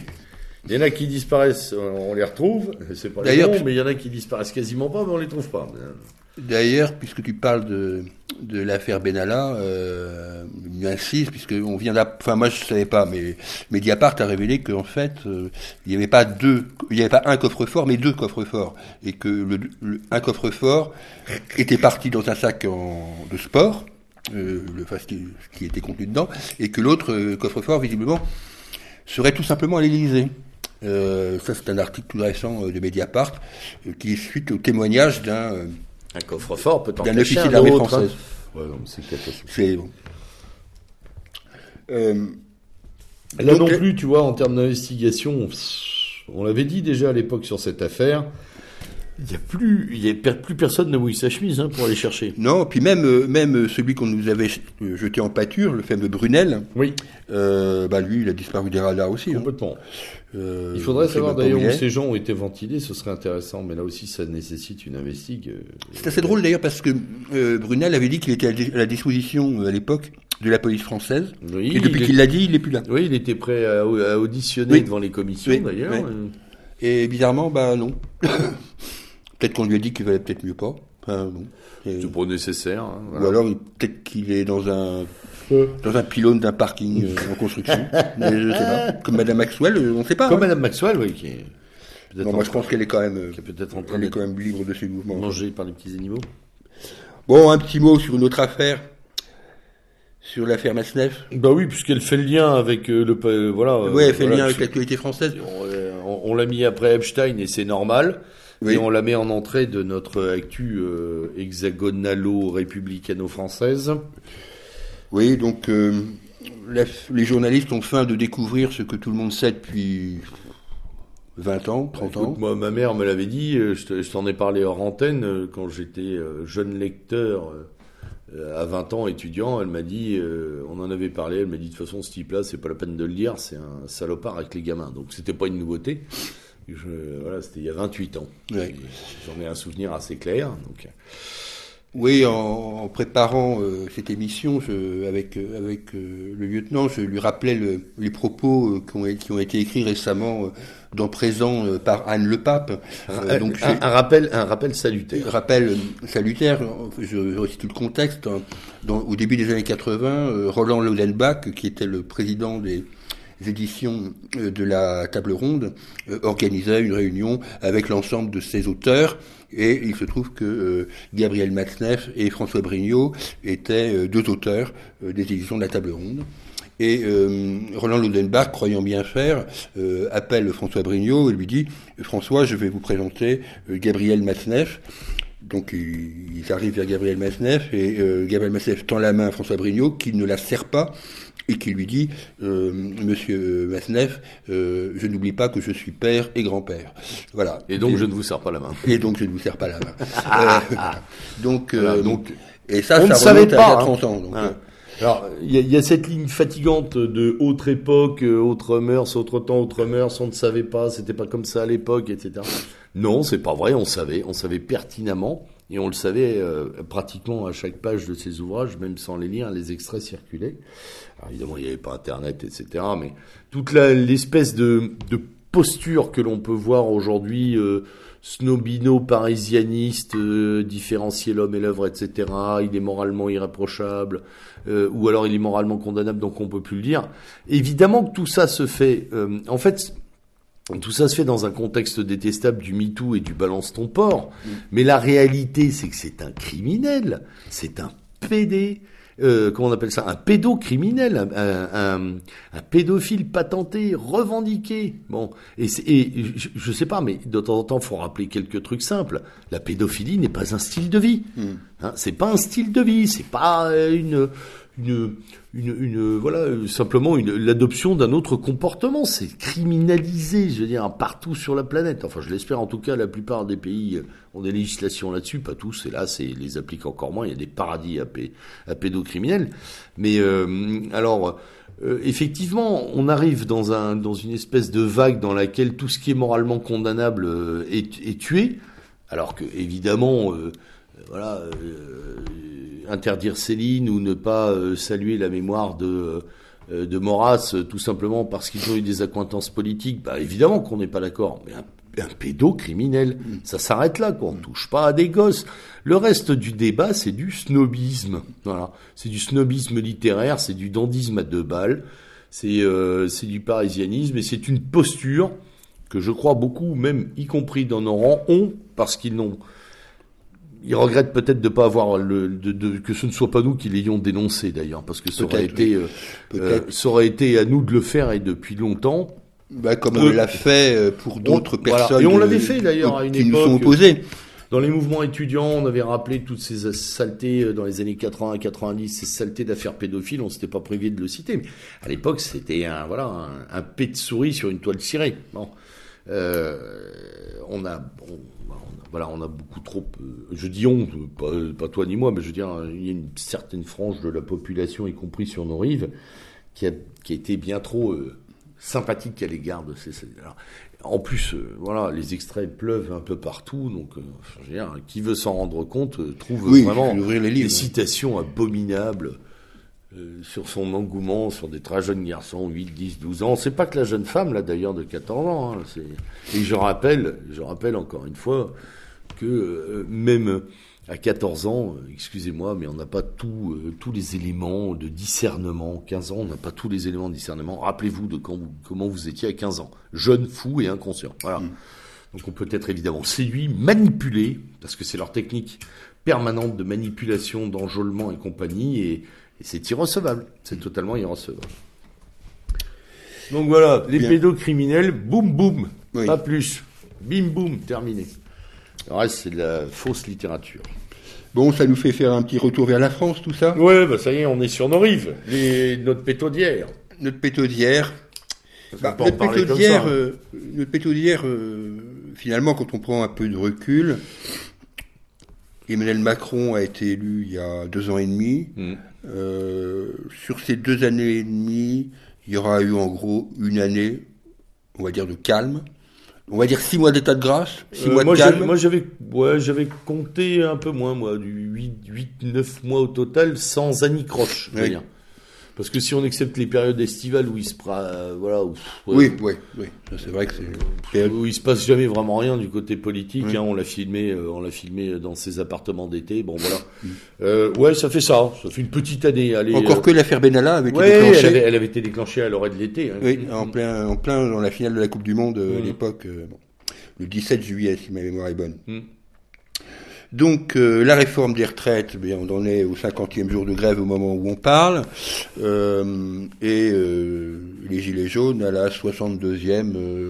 oui, puis, puis ces deux ces deux éléments que tu cites cachent des forêts de choses derrière qui ne sont pas réglées. L'hôpital, euh, L'insertion des travailleurs handicapés, euh, dont il a, je rappelle, hein, dont il a réduit les crédits, les EHPAD dont il a coupé les crédits, la gestion des EHPAD dont les crédits ont été coupés en deux, etc., etc. Il y a des listes interminables de choses qui sont en train d'être déconstruites. La réforme, rappelons-le, sur le plan sur le plan étymologique, réformer, c'est redonner une forme. Hmm. On ne réforme pas là, on arrase. Ah oui, là pour le coup, oui. On arrase, on liquide, on tranche, on découpe. Euh, on a l'impression que c'est un boucher charcutier, mauvais d'ailleurs, euh, qui est à l'œuvre, avec des CI de, de, plus en plus hautains, de plus en plus cassants. Euh, franchement. Oui, et puis dans les commentaires euh, qui sont liés, euh, par exemple, à, à, cette réforme et aux grèves, cette réforme, les médias sont globalement concentrés sur les grèves des transports et singulièrement les grèves des transports en Ile-de-France. Voilà. Bon. Sauf que tu m'as coupé l'herbe sous le pied, j'allais y venir. En fait, c'est l'Île-de-France. Oui, c'est l'Île-de-France. Ouais. Sauf que euh, je rappelle que pour prendre un certain nombre de cités portuaires, euh, les ports du Havre, de Rouen, de Marseille euh, sont bloqués et Sept. perturbent beaucoup plus Ou tout au moins, peut-être pas beaucoup plus, mais au moins autant l'économie nationale euh, que euh, les grèves des transports euh, sur Paris, euh, intra et extramuros. Enfin, mm. ce qui m'impressionne dans ces dans cette affaire conjointe, parce que pour moi, j'arrive pas à les dissocier de gilet jaunisation et de et de, et de manifestation sur la réforme. On peut pas les dissocier parce que c'est la classe moyenne qui prend oui. à chaque fois.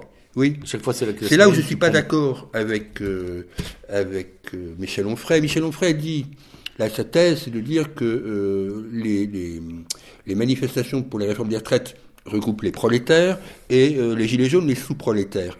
Je ne partage pas son avis. Je pense que Drac était meilleur en disant que c'était c'était finalement les deux d'ailleurs sont des sont des éléments qui enfin il n'a pas parlé du second à savoir les, les, manifs contre la, la, réforme des retraites enfin la refonte d'ailleurs des retraites il faut appeler ça ben, comme, comme il se doit.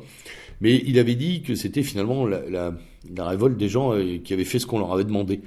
Euh, c'est-à-dire des gens euh, de la France qui travaillent, qui avaient passé le contrat moral, je fais mes études, où j'apprends un métier, je, je m'y mets, j'ouvre des entreprises, je me lève tôt le matin, et au final, j'ouvre le frigo, il n'y a plus rien le 15 du mois.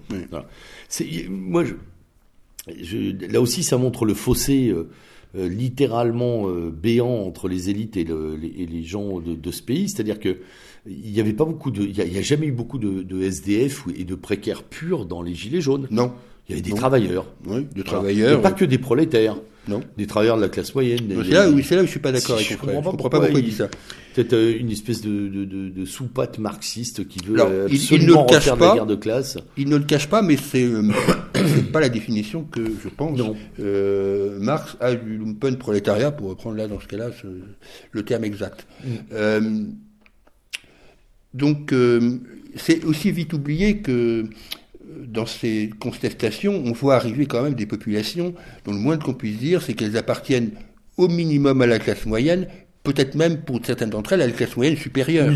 Euh, c'est le cas évidemment des médecins ou des chefs de service des hôpitaux. C'est évidemment le cas des avocats. Milliers, des missionnaires par milliers, c'est aussi. les avocats qui jettent leur robe, bon, c'est un geste c'est un geste fort, la défense jetée à terre. Hein, voilà, c'est quand même quelque chose de très symbolique. Euh, c'est aussi, dans un autre registre, la révolte des pompiers euh, qui quittent une cérémonie de vœux euh, en pleine séquence. Quoi. Enfin, Ou qui interviennent, comme on le voit dans nos beaux villes de France, avec des véhicules sur lesquels ils ont peint des slogans métier à risque, mais, pompier, pas un métier à risque, point d'interrogation. Enfin, il y a des corps entiers de, ce, mm. de ce pays les fameux euh, d'ailleurs corps intermédiaires, les, les, gens qui sont en intervention, les gens qui sont là pour faire tourner la machine et qui commencent à, à, mais à littéralement craquer, quoi. littéralement craquer. Ouais, c'est une forme d'implosion euh, dans des corps qu'on n'attendait pas euh, mm, mm, mm, spontanément comme ça.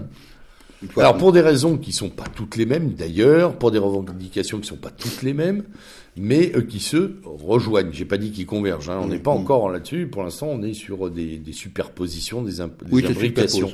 Voilà. Mm. Mais ça fait quand même beaucoup pour quelqu'un qui voulait euh, oui, apaiser la France.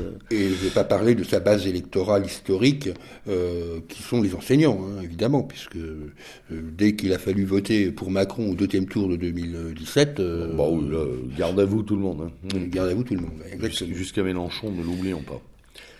Enfin. Voilà.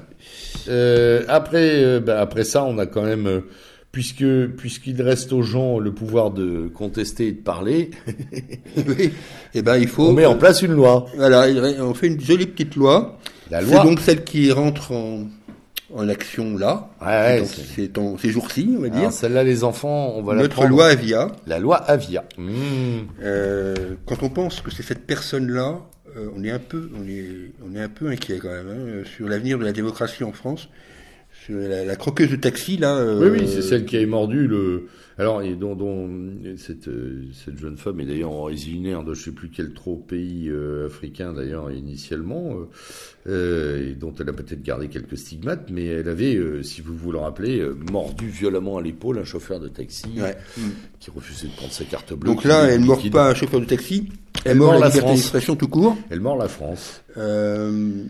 Avec grand plaisir, j'ai l'impression. Oui. Et moult de délectation parce que ces interviews sont euh, là pour le moins sans sans, fa, sans, sans frein.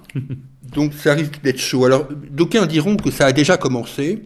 Euh, c'est pas faux. Bien sûr. Euh, c'est sûr que les censures de comptes Twitter, Facebook euh, pleuvent déjà bien avant la loi. Oui, mais là elles pleuvent aussi parce que parce qu'on a une surloi c'est-à-dire euh, celle de M. Zuckerberg. Oui. C'est la PAC Zuckerberg, c'est-à-dire c'est lui qui décide en fait euh, qui est politiquement correct ou non. Et, bien sûr, la justice là-dedans n'a absolument rien à voir puisque euh, ça se passe hors dimension judiciaire. Alors, sauf que, et petit aparté, en Italie, Casapan a gagné. Oui. symboliquement en tout cas, euh, face, euh, je crois que c'était pour, pour les, les, comptes Facebook, me semble-t-il, ou euh, voilà, en, tout cas en partie gagné avec une injonction faite par. Bah, espérons, mais j'en doute que cela fasse jurisprudence. Alors moi, je voudrais, déjà voir la pleine et entière application de la décision de justice. On hein, voilà. Mm, mm. part, et ensuite jurisprudence au plan européen, j'en doute, mais alors surtout avec nos juges, je vois pas comment un recours pourrait être mené sur ce plan-là. Donc voilà, donc euh, nous nous préparons des jours euh, sombres. Ça, nous obligera sans doute à réfléchir aussi aux différents modes d'intervention. Je sais que ça se passe dans certains milieux qui, qui, réfléchissent à cette bonne vieille technique euh, ou des lettres confidentielles, personnelles ou du papier tout simplement ou voilà quoi.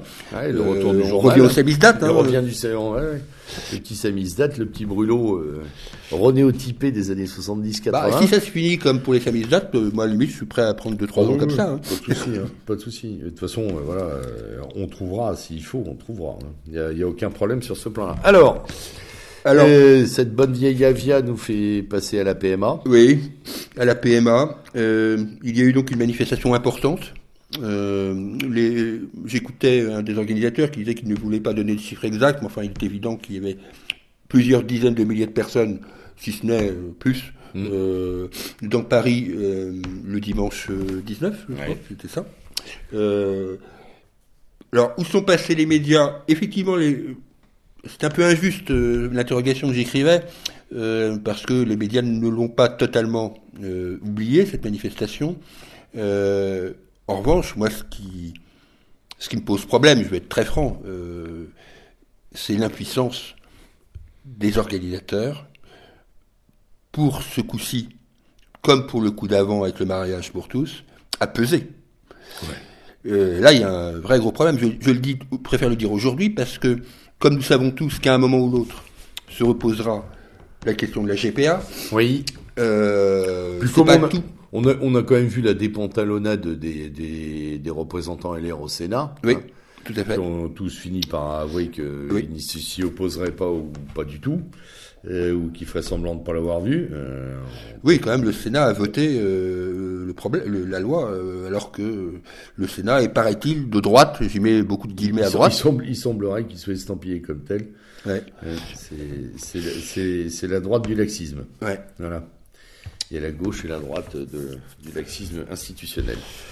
Donc euh, je pense qu'il faudrait que la manif pour tous ou, euh, ou les organisations affiliées euh, se, se, posent un peu pour voir en termes de mode d'action s'il n'y a pas autre chose à faire que des très belles manifestations, certes, mm, mm, mm, mais qui concrètement n'empêchent rien. Non, puis surtout, elles ont, enfin, celle-là, elle a été à moitié passée sous silence. Il faut dire quand même que l'écho médiatique est très faible. Oui, il était faible. On a eu des photos, une ou deux photos, euh, et un entrefilé du genre, voilà, ils ont défilé. Euh, avec dix fois moins de gauchistes, on fait des pleines pages. Hein. Oui, oui, oui, tout à fait. Ou avec trois fémènes. Euh, oui, voilà, j'y pensais aussi. Alors, on a un autre dossier ah bah, qui arrive dans notre, d'ailleurs dans notre déroulé en quatrième position, et c'est bien normal puisque personne n'en parle. C'est si ce n'est en Ile-de-France. Oui, encore et une fois, enfin pour Paris, pour Paris. Hein. Et, oui. et encore. Oui. Enfin, si, il y a quand même quelques émissions à droite à gauche à la radio sur cette affaire euh, Villani, euh, comment ils s'appellent l'autre d'ailleurs. Villani Griot. Ouais. donc j'ai vraiment du mal avec leurs noms tellement ils sont insignifiants. Euh, c'est du tout Sophie Delgo. C'est si à Marseille, il y a eu aussi euh, quelques deux, trois trucs dits sur. Ouais, mais il faut reconnaître que la candidate qui est théoriquement la successeur de, de Jean-Claude Godin, franchement, elle est connue que des membres de sa famille. Enfin, j'exagère, mais on ne sait même pas si dans son quartier ils s'en souviennent. oui, j'exagère parce qu'elle est, vice-présidente du Conseil des Bouches-du-Rhône, je crois. Mais franchement, euh, à part effectivement ce, duel euh, interne à la République en marche, euh, Griveaux-Villani, la petite percée, semble-t-il, de Rachida Dati. Oui, mais elle profite du vide. Pour le reste, sur l'ensemble des élections, au moment où on parle, Bien sûr, nous sommes encore à un mois et demi des élections, mais tout de même, euh, il ne se passe pas grand-chose. Il se trouve que personnellement, je fais euh, campagne pour un, pour un candidat dans une euh, métropole. on ne peut pas dire que sur le terrain, ça s'excite beaucoup. Ah hein, et quand je dis ça je ne parle pas uniquement du mouvement national, je, parle, je parle des autres, des autres candidats. et, pourtant, on sait que, on sait que c'est quand même une élection qui mobilise, c'est quand même une élection qui intéresse le français. Euh, le français moyen en général parce que c'est une préoccupation locale. Oui. Et puis on voit l'action du maire, on peut la mesurer euh, en règle générale. Alors après, dans les très grandes communes, c'est compliqué, mais pour, la, pour, pour, un, gros deux tiers des Français, la commune, elle est mesurable. Et l'activité dans la commune l'est aussi. Euh, oui, c'est la deuxième élection préférée. Hein. Oui, oui, c'est vrai. Oui, après la présidentielle. Après la présidentielle, mais on est vraiment en mode mineur là. Ah oui, complètement. Et puis on peut souligner, puisque tu parlais de la présidentielle, que le président de la République, son parti et, et sa structuration ont bien du mal à imposer quoi que ce soit dans euh, la cacophonie des candidats, parce que l'affaire euh, euh, Griveaux-Villani à Paris se reproduit à au moins une ah douzaine d'endroits en ah bah, province. le cas à Lille. Il y a Biarritz aussi, me semble-t-il, là. Et donc, il y a, Biarritz, oui, bien sûr. Ah, il demande du gouvernement. Oui, il demande du gouvernement, ça c'est euh, Ce qui ne démontre pas une la, la fameuse la fameuse euh, discipline tant vantée à la République en marche euh, dans les débuts, qui était peut-être réelle, mais là tout le monde a pris ses aises. Hein. Mm, mm. Alors, pour tempérer, euh, il faut reconnaître que la presse régionale fait des articles réguliers, commune par commune. elle est plus près. Parce que elle est plus près, elle fait des choses mieux. Parce qu'elle s'intéresse à ses lecteurs encore un peu. Mm.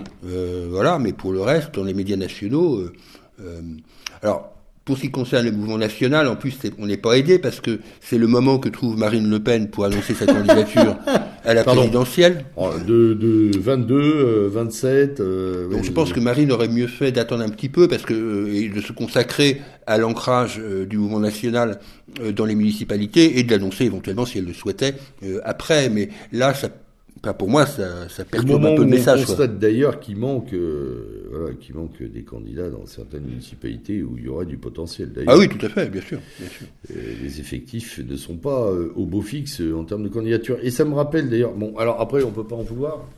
On peut pas en vouloir aux potentiels candidats de pas se présenter parce que là, par contre, j'ai pu attraper sur France Culture un bout d'émission sur ces communes dont les maires ne vont plus se représenter petites communes euh, dans lesquelles il n'y aura plus de maires en fait. Hein. et il y en a euh, au moins une dizaine de milliers à l'heure actuelle.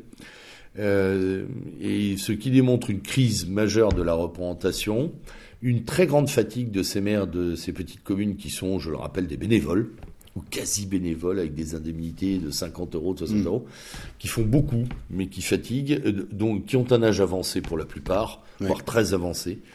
Et euh, l'avenir de ces communes, c'est de devenir des communes de rattachement, c'est-à-dire de perdre leur identité. Euh, rien n'est fait pour susciter des candidatures, puisque tout ça rejoint euh, la grande préoccupation de Macron sur le dégraissement communal mm. et par ce biais, l'affaiblissement du Sénat, qui est sa bête noire depuis le début, il ne jure que par ses œufs. Hein. Mm. On le sait bien, le Conseil économique, social et environnemental. Euh, donc euh, oui, on, voit aussi euh, en arrière-plan de ces municipales une disparition aussi d'un tissu communal progressive, mais c'est 10 000 communes, pardon, excusez-moi, chers auditeurs, 10 000 communes par élection. Qui perdent un maire. Hein. C'est pas 10 000 communes, les mêmes 10 000 communes tous, les tous les cinq ans. C'est par élection. Il y a au moins une dizaine de milliers de communes qui qui flanchent. Ouais. Hmm. Voilà. Euh, c'est aussi là. Euh, moi, je vais être intéressé par, le, par la participation euh, à ces élections. Alors, ayez-le en tête, en 2014, il y avait eu 35% d'abstention, mmh. ce qui était déjà, pour une élection de proximité, assez élevé. Bizarre, un peu élevé. J'ai bien peur que cette année, il en aille encore plus loin mmh. dans, dans cette non-mobilisation. Euh, il faut voir aussi le mal euh, dans les communes euh, médianes fait par les, les intercommunalités, les métropoles diverses et variées, qui ont quand même réduit parfois le maire à la simple figuration au 11 novembre, au 14 juillet, et, pour présenter ses voeux en début d'année. Enfin, voilà. Mais ça, c'est fait aussi pour, c'est aussi fait pour participer à cette dégradation communale dont je parlais tout, à l'heure. Hein, Alors, moins eux, ils ont pu présenter leurs vœux, ce qui n'est pas le cas de tout le monde, puisque nos ministres euh, du type Franck Riester, euh, dès qu'ils se pointent quelque part, hop, on annule les, les vœux, etc. ah oui, c'est vrai. Euh, ou, euh, ou Marlène Schiappa, euh, qui se trimballe à Montparnasse et qui... Ça, ça me fait... Oui, c'est une incise, mais quand on parle de la, de la violence, euh, euh, pendant des années, Jean-Christophe Cambadélis avait théorisé le, le, harcèlement démocratique contre le Front National. Euh, bah là, le harcèlement démocratique, il est à l'œuvre, visiblement, contre la République En Marche. Bon, allez, c'est un... Et contre CCI, de CFDT, machin et compagnie. Ouais. Alors, sans étonner, c'est énervant d'ailleurs. Mais il est on quand même les très gens à bout et puis après on leur dit Là, on vous, fait êtes, un... vous êtes des violents. On fait un petit retour en arrière, mais il est quand même très intéressant de voir qu'à chaque fois qu'il y a une trahison, c'est la CFDT. Oui. C'est-à-dire quand même, il faut se souvenir un jour dans l'histoire syndicale de ce pays euh, des rôles de gens comme euh, Nicole Nota, qui est passé de la CFDT euh, au, au siècle, siècle, au club Le Siècle, au club Le Siècle, en six mois. des gens comme Chérec, mmh. paix à son âme pour François Chérec, mais quand même, qui ont à un moment rallié euh, bah, le camp auquel ils étaient confrontés quand ils étaient syndicalistes. Oui, quoi. Puis il y a eu aussi, si tu te souviens bien, euh, des zigzags de FO qui n'étaient pas oui. sans, sans, oui. nous, sans nous perturber euh, oui. politiquement. Hein. Bon, maintenant on sait qu'il y a eu, euh, il y a eu une aide euh, active oui. de la CIA. De, Ça, c'est moins qu'on puisse dire. Oui. Voilà, plus un, c'est pas, un secret. pas un secret. C'est, euh, il y a des, pas mal d'ouvrages sur ce, oui. sur ce, sur ce thème-là, comme, bah, comme la, la, CGT. C'était la FLCIO euh, ouais, qui ça. était le bras armé de la CIA. Quoi. Et, le, et, le, et comme la CGT était la courroie de transmission moscovite euh, du syndicalisme. Mais effectivement, euh, euh, l'attitude de, en tout attention, et je, il faut être très précautionneux, des instances dirigeantes de la CFDT. C'est vraiment une attitude de foi jaune, quoi. Mm. De, voilà, de, de, trahison permanente. Ce que ne retient pas la base. Oui. Et euh, je me demande si on va pas avoir une énième scission oh, à l'issue de la période. Ouais. Quand on voit ce qui s'est passé avec les gars de la CFDT. Euh, Cheminot. Cheminot, par ouais. exemple. Hein, euh, qui là euh, très clairement on dit euh, bon bah ils racontent ce qu'ils veulent à l'étage au-dessus, nous on fait ce qu'on veut. Tu as eu le même débat à l'UNSA aussi. Ouais, l'UNSA RATP. Ouais, ouais. Mmh. Alors c'est très intéressant parce que c'est de la désobéissance croissante. Mmh. Euh, C'est-à-dire que là, tu parlais de gilet jaunisation. Je pense qu'il y en a une aussi dans les syndicats. Oui, je pense. C'est-à-dire que les bases syndicales sont en train de bouger contre, sans et par-delà les mots d'ordre des chefs. Les chefs ouais, et quand on entend les discours euh, de la CGT euh, ou de la CFDT, enfin des patrons, ils sont un peu embêtés aux entournures. Quand les journalistes en arrivent à la question du, de la discipline et du suivi des troupes, oui. il, y a, il y a du flottement. Je crois qu'ils tiennent plus tout les appareils et qu'ils mmh. tiennent pas vraiment tout le monde dans les appareils non ouais, tous, y compris Sudrail, hein, oui, oui. enfin le Sud d'une façon générale, c'est assez étonnant d'ailleurs, mais comme ça. Alors euh, c'était très amusant parce que le, le, le, guignol de la CFDT là, euh, mince. Décidément, aujourd'hui, les noms ne viennent pas. Le, le secrétaire général Berger. Berger. Berger disait, vous voyez, contra en, en, creux, contrairement aux gilets jaunes, hein, voilà, mais on l'a bien, on l'avait bien compris. Quand les syndicats organisent des manifs, ça se passe bien, on est dans le respect d'eux. Euh, ouais. Depuis une semaine et même ses propres troupes, on ouais. est dans le respect de plus rien du tout. Ouais, on voit au contraire que lui a perdu le respect d'une partie de ses troupes. Et ça, c'est très intéressant. Tout comme les syndicats avaient été délégitimés par les Gilets jaunes, la base syndicale délégitime la hiérarchie syndicale. Ouais, ouais. Ça, par contre, les médias commencent à le noter parce que ça leur fait peur aussi, parce que ça signifie derrière que si les syndicats n'ont pas repris la main ou n'y arrivent pas, il n'y a plus d'instance d'intermédiation de, de, de, ouais. la, de, de, de, et on tombe dans la gilet jaunisation. Et on repart sur la violence. Mmh. Et on repart aussi sur une, des formes plus directes d'expression qui sont nécessairement violentes. Euh, violence d'ailleurs qui s'exprime à tous les échelons de la société et pas, et pas seulement à cet endroit-là. Euh, d'ailleurs, on pourra euh, encore une fois noter avec effarement l'unanimisme après l'envahissement du siège de la CFDT ouais, ouais, et, et, les quelques papiers qui ont volé et peut-être la paire de claques qui est partie à droite ou à gauche. Euh, et on n'en est même pas sûr d'ailleurs parce que c'est encore un gros, oui, c'est encore un gros truc qui s'est dégonflé vite fait, une belle baudruche euh, où tout le monde est monté au créneau en y allant de son petit, euh, de son petit euh, déclaratif démocrato non violent. C'est, ouais. mais je, là je pense qu'il, enfin pour moi il y a un mot d'ordre, c'est mm. un mot d'ordre de délégitimation via la violence et en même temps de de, de, de bascule de la violence dans le seul camp de l'État quoi. Mm. Voilà. Ouais. D'ailleurs, euh, Nunez, l'autre jour, à la radio, disait Nous, on a la violence légitime. Oui. Voilà. Ce qui est vrai. Ce qui, Ce qui est vrai, elle est légitimée par la loi. Que rappelle Monsieur l'Allemand euh, en à coup de LBD. Ouais. ouais, à coup de LBD, oui. Oui, lui, il a un autre langage, direct. C'est allemand direct. Bon, en fait, on était parti sur Marine, on a ah oui, on mais était il même faut dire parti que... sur les municipales. Vous voyez, euh, chers auditeurs, comme ça nous passionne, même nous. C'est-à-dire Oui. qu'on avait dit, on le met en quatrième position, faut en parler, et on est reparti sur les, les deux premiers voilà. sujets.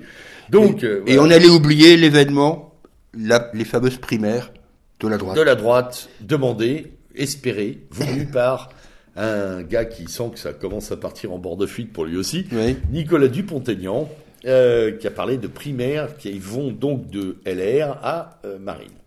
En passant par Asselineau et Natacha Polony, Et Natacha Polony. qui se demande sans doute qu'est-ce qu'elle fout là-dedans. Ouais, et pourquoi quelqu'un l'a appelé comme ça alors Ouais. que, Je sais voilà. même pas si elle a été prévenue, la pauvre, elle a dû découvrir ça dans le journal. Non, puis je pense qu'elle est, en plus, elle est, elle est en train d'essayer de récupérer ses billes et de se refaire bien voir du système, ce qui est pas très bon. Mm. Euh, voilà, donc primaires qui ont reçu à peu près partout des fins de non-recevoir. Euh, honnêtement, je pense que Dupont-Aignan espère se faire une petite place. Euh, espérer, alors, dans, en cas d'acceptation, pouvoir peser. Et en cas de refus, pouvoir dire, bah, voyez, moi, avant les élections, j'avais dit qu'on C'est- perdrait si. Et je l'avais bien dit. Et je l'avais bien dit, et regardez, on a perdu, on a perdu parce qu'il n'y a pas eu deux. Voilà. Ah oui, ça- Bon, c'est une attitude comptable et contestable. euh, alors, le- dans, dans les faits, dans les faits, euh, il n'a pas totalement tort. Il y a, Non, non, il y a non, des les plafonds électoraux Oui. Increvables pour le moment, à 30%, à 20%. Ouais, à oui, tout à fait. 10%. Il a, il a raison de se poser la question d'une potentielle victoire en, deux- en 2022. Enfin, euh, je crois que toute personne, y compris dans notre camp, même les sûr. plus, les plus fanatiques euh, du Rassemblement national, euh, doivent au minimum s'interroger. Enfin, donc, euh.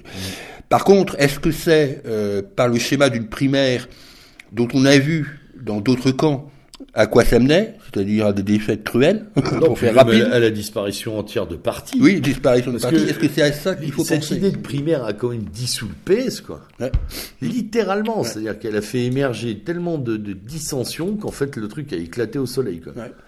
Et sans parler de la primaire des Républicains, dont le succès n'est pas avéré. Certes, François, François Fillon avait fait tout de même 20%, je veux bien.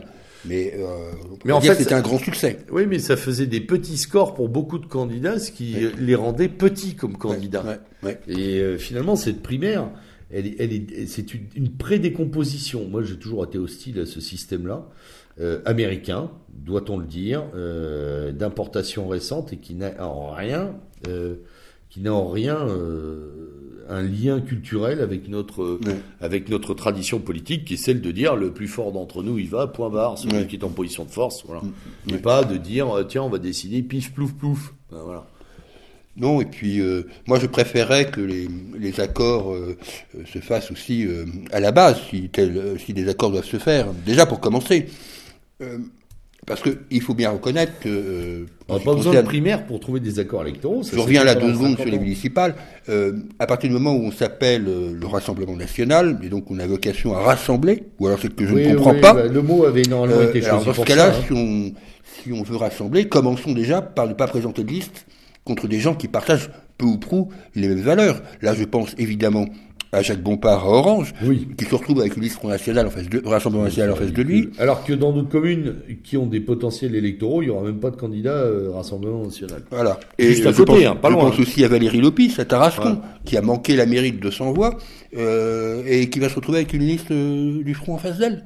Enfin, c'est c'est n'importe quoi, quoi. Alors, il faut dire quand même qu'à d'autres endroits, ça marche. On a vu des listes émerger avec euh, avec Debout la France et le RN. Oui, avec- oui, voilà, oui, bon, tout il y a quand même des alliances. C'est ça qui est inexplicable. Voilà, je ne sais pas. Je- et là aussi, on voit là pas la aussi, stratégie, Si tu veux, j'ai presque une une envie de gilet jaunisation, c'est-à-dire que euh, là où on s'est, là où ça s'est pas trop mal passé, on a dit ok, ok, on vous laisse peinard. Ouais. C'est-à-dire qu'en gros, on n'a pas voulu dire non Ouais. Pour pas faire exploser les fragiles alliances et les possibles récupérations de mairie. Ouais. Euh, ça, à mon avis, ça vraiment ça manifeste une faiblesse Mm. plutôt qu'autre chose. hein. Faiblesse d'appareil, faiblesse décisionnelle, manque de Oui, contrôle, puis, manque de Parfois stabilité. des querelles d'ego qui, à mon avis, euh, n'ont pas lieu d'être, quoi. Enfin, euh, je pense là, évidemment, Alors, à- à- à aux deux cas que je citais. Toi comme moi, nous ne sommes pas des grands électoralistes dans l'âme, Non. mais au point où on en est, c'est quand même pas si mal qu'on ait deux trois chances de prendre des mairies. Déjà, euh, voilà. Enfin, je sais pas. Par moment, c'est peut-être trop simple. Oui. C'est Et- probablement trop simple pour que ça marche. Enfin bon. Bon, ce qui nous permet d'ailleurs de parler, euh, puisqu'on en parlait là, de, on, disait problème d'appareil, de faiblesse de faiblesse structurelle, de, de, parler de la santé des uns et des autres euh, au niveau des mouvements. Oui. Parce que là, par contre, euh, si la presse fait l'écho des dissensions, elle se fait aussi l'écho de la santé. Alors la santé, déjà, commençons par le parti dit majoritaire, La République en marche. Euh, on ne peut pas dire qu'il fasse preuve d'une santé florissante. Non. Euh, je rappelle quand même que depuis le début de la mandature, 13 euh, députés, et deux tout à fait récemment d'ailleurs, mmh. ont quitté La République en marche, soit, soit complètement, soit sont sortis du groupe à l'Assemblée pour être plus qu'apparentés. on voit bien dans les élections municipales toute la difficulté qu'a ce parti à nommer des gens dans des, dans des cafouillis parfois invraisemblables où les, où les mêmes sont nommés à la fois par les républicains et la République en marche. Oui, c'est extraordinaire ça. Ça c'est juste génial. Double ah. Et adoubé par les instances du parti Les Républicains. Hein, alors il y a ça, et puis tu sais, il y a aussi les histoires de soutien. Oui. C'est-à-dire, la République en marche a du mal à gérer l'arrivée de soutien. Voilà. Quand c'est des soutiens LR, finalement, les, les gens de gauche s'en vont. Enfin, Oui, et puis tu as aussi cette, euh, ce, cette consigne qui est souvent donnée aux candidats de la République en marche, de surtout pas parler de la République en marche. Oui. Des fois que ça freine euh, les électeurs. Voilà, Quant à la France insoumise, bah, elle, elle, est, elle est comme, enfin, comme elle devait être, c'est-à-dire qu'elle est. Elle est en dessous mise. voilà. Elle est, en dessous mise. Elle, est, oui, là, euh, eux, ils savent en dessous de tout, là, franchement. À la limite, on, on voit presque plus, en tous les cas dans une région que je connais bien, la logique entre les écologistes et le Parti communiste français. Oui, oui, oui, complètement. Euh, que euh, les insoumis, mm. euh, qui ont, euh, dans certaines communes où ils devraient être présents, compte tenu de leur score, ils, complètement. ils sont absents. Mm. Ou fondu sur des listes, euh, on va dire sans étiquette pour faire rapide. Quoi. Euh, le Parti socialiste, bah, euh, d'une façon générale, les maires qui étaient nombreux du Parti socialiste, puisque c'est un ancrage historique, bah, globalement ils planquent leur étiquette. Complètement. Hein sauf ils, quand ils, sont élus, même des étiquettes d'ailleurs. Sauf quand ils sont élus au premier tour, historiquement avec 80% des voix, ce qui peut arriver. Hein. il, y en a, il, y en a, des comme ça. Euh, et là, c'est plus la personne qui, qui, est en. Oui, parce que c'est ça aussi la municipale. Oui, c'est ça aussi une municipalité. Ah, c'est le communalisme, on est tout près, quoi. la communalité. donc, euh, donc c'est le, le, bordel. LRM a réussi à faire exploser une, grande une grande partie des partis, c'est vrai, mais il n'a pas réussi, lui, à se structurer aussi. Et c'est pour ça que, tu te souviens, dans une émission précédente, on l'avait dit, et ça se manifeste encore, les gens parlaient de recomposition de la vie politique. Je continue à penser que la phase de décomposition n'est pas terminée. Elle n'est pas terminée. Elle n'est pas encore terminée la décomposition. Et on la verra sur ces municipales avec des verres artificiellement gonflés au greenwashing, mm. qui risquent d'ailleurs de prendre ah des villes. Il y a des positions qui nous inquiètent là-dessus sur ce plan-là, parce que c'est vraiment des chevaux de retour euh, par défaut et euh, des, des espèces de conglomérats de second tour qui n'arriveront à rien. Mm avec de fausses alliances où personne ne se connaît et ne s'estime, ou voilà, plutôt ne s'estime.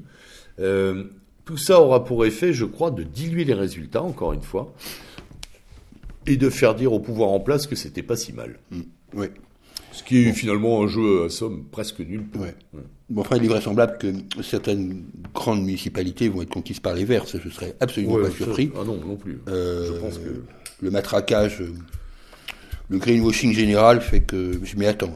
Oui, complètement. C'est euh, voilà, on va, on va, et pour rien d'ailleurs, parce qu'on aura quoi Comme à Grenoble, on va enlever les panneaux publicitaires et puis terminer.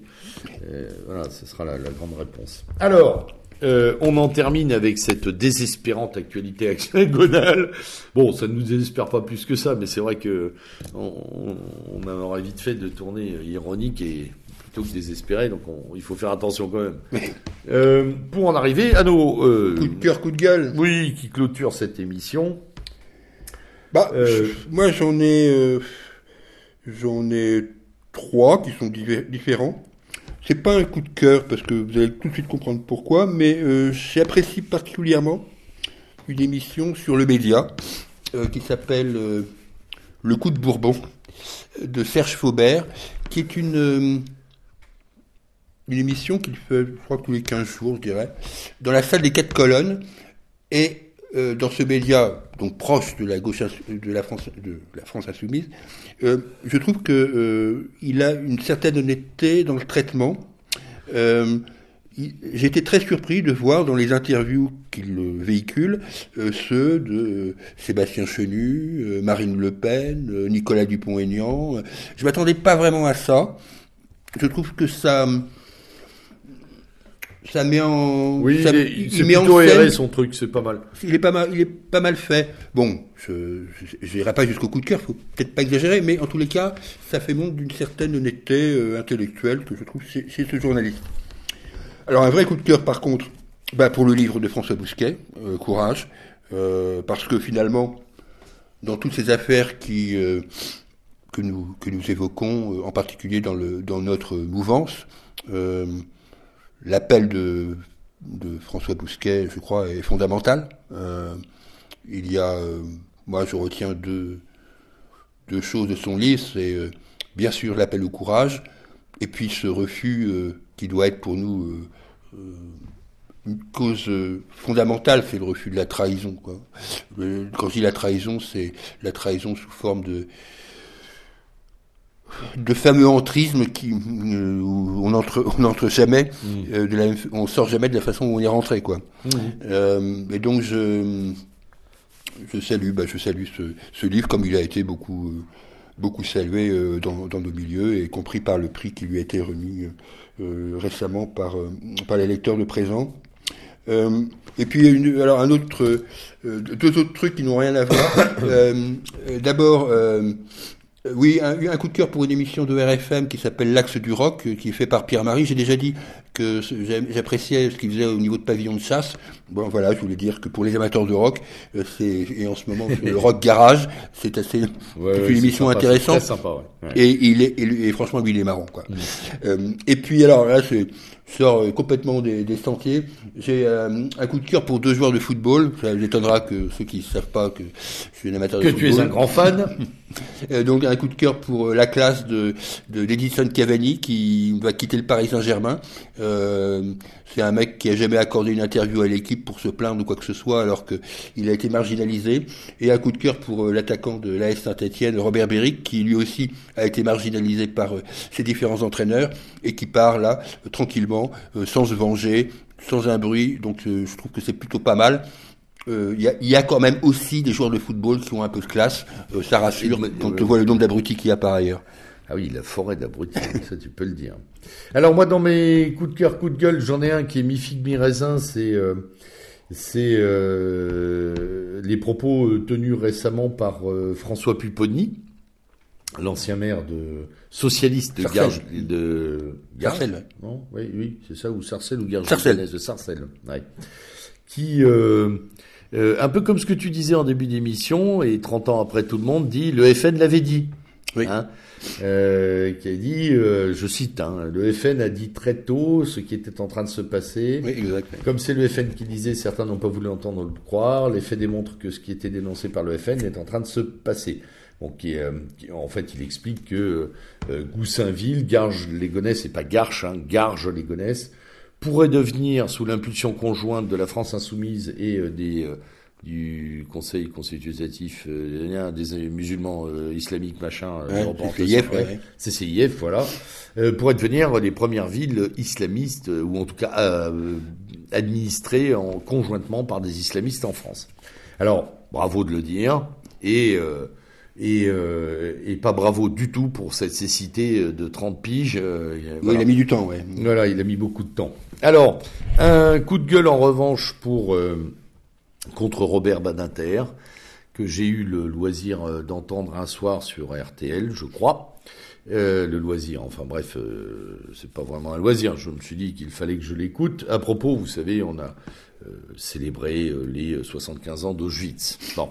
À ce propos, euh, le, commentateur a posé quelques questions à Robert Badinter euh, sur euh, euh sur son parcours, sur tout un tas de, choses. Et dans la même interview, Robert Badinter a eu tout de même ses propos qui sont assez étonnants. qui, qui font montre d'une d'une peut-être d'une carence historique majeure. Donc il expliquait qu'il devait tout à la République, quand d'ailleurs le commentateur lui a demandé si, comme d'autres juifs français, il se sentait mal en France. Il n'a pas répondu la France, il a répondu je dois tout à la République.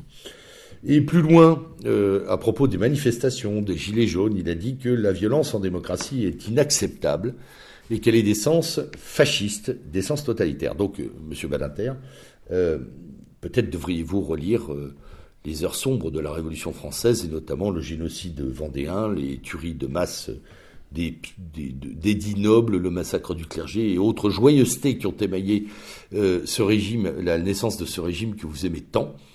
Et non pas que je crache en permanence sur l'idée républicaine, mais sur euh, la République française et son émergence, il y a beaucoup à dire. Voilà, il y a quand même dix ans de massacre.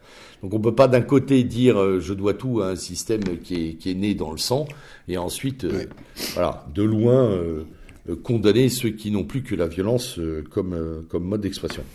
Et puis une, un coup de gueule en forme de surprise, j'ai pas très bien compris les auditeurs peut-être euh, nous aideront à le faire. Euh, les attaques euh, de M. Poutine fin décembre, de remise, de remise en question historique à propos de l'antisémitisme polonais pendant et avant la guerre avec les Allemands. Je vois pas très bien ce que ça vient faire dans le schmilblick et je pense qu'il y a beaucoup plus intéressant à traiter. J'ai été très étonné, j'ai discuté avec un ami polonais qui disait qu'il n'avait pas besoin de ça pour se mettre à dos pas mal de Slaves et que ça ne faisait que euh, voilà de que creuser les fossés. Alors il y a peut-être évidemment euh, là-dessous euh, des, des, règlements de compte sur le positionnement très otanesque de la Pologne, hein, bien sûr. Je pense on va l'enlever, on est bien d'accord. Mais je trouve ça assez maladroit pour quelqu'un qui aurait pu, à un moment d'ailleurs, incarner un positionnement slave, grand slave sur mm. ce plan-là. Ça n'arrange pas ses affaires avec ses voisins proches. Voilà, c'était tout pour moi. Oui. Euh, c'est tout pour nous, d'ailleurs, chers auditeurs. On a terminé ce revue et corrigé dense comme d'habitude. Euh, on se donne rendez-vous dans un petit mois, euh, mon cher Julien, pour euh, continuer notre travail avec vous. En vous remerciant, puisque nous sommes en attaque de nouvelle année calendaire, en vous remerciant pour votre participation à l'écoute de ces émissions, pour vos commentaires. Continuez à nous poser des questions, à nous apporter des précisions. Parfois, on dit des bêtises. Hein. Oui, oui. De temps en temps, on va un peu vite. Donc euh, merci pour vos précisions, euh, merci pour euh, vos observations, elles sont toujours les bienvenues. On est très très heureux d'ailleurs de, de, ces échanges et puis on vous dit bien entendu au mois prochain, dans quelques semaines, avec grand plaisir. C'était le lieutenant Sturm à la barre de ce numéro de janvier de Revue et Nous vous souhaitons une excellente soirée avec Julien. Bonne soirée.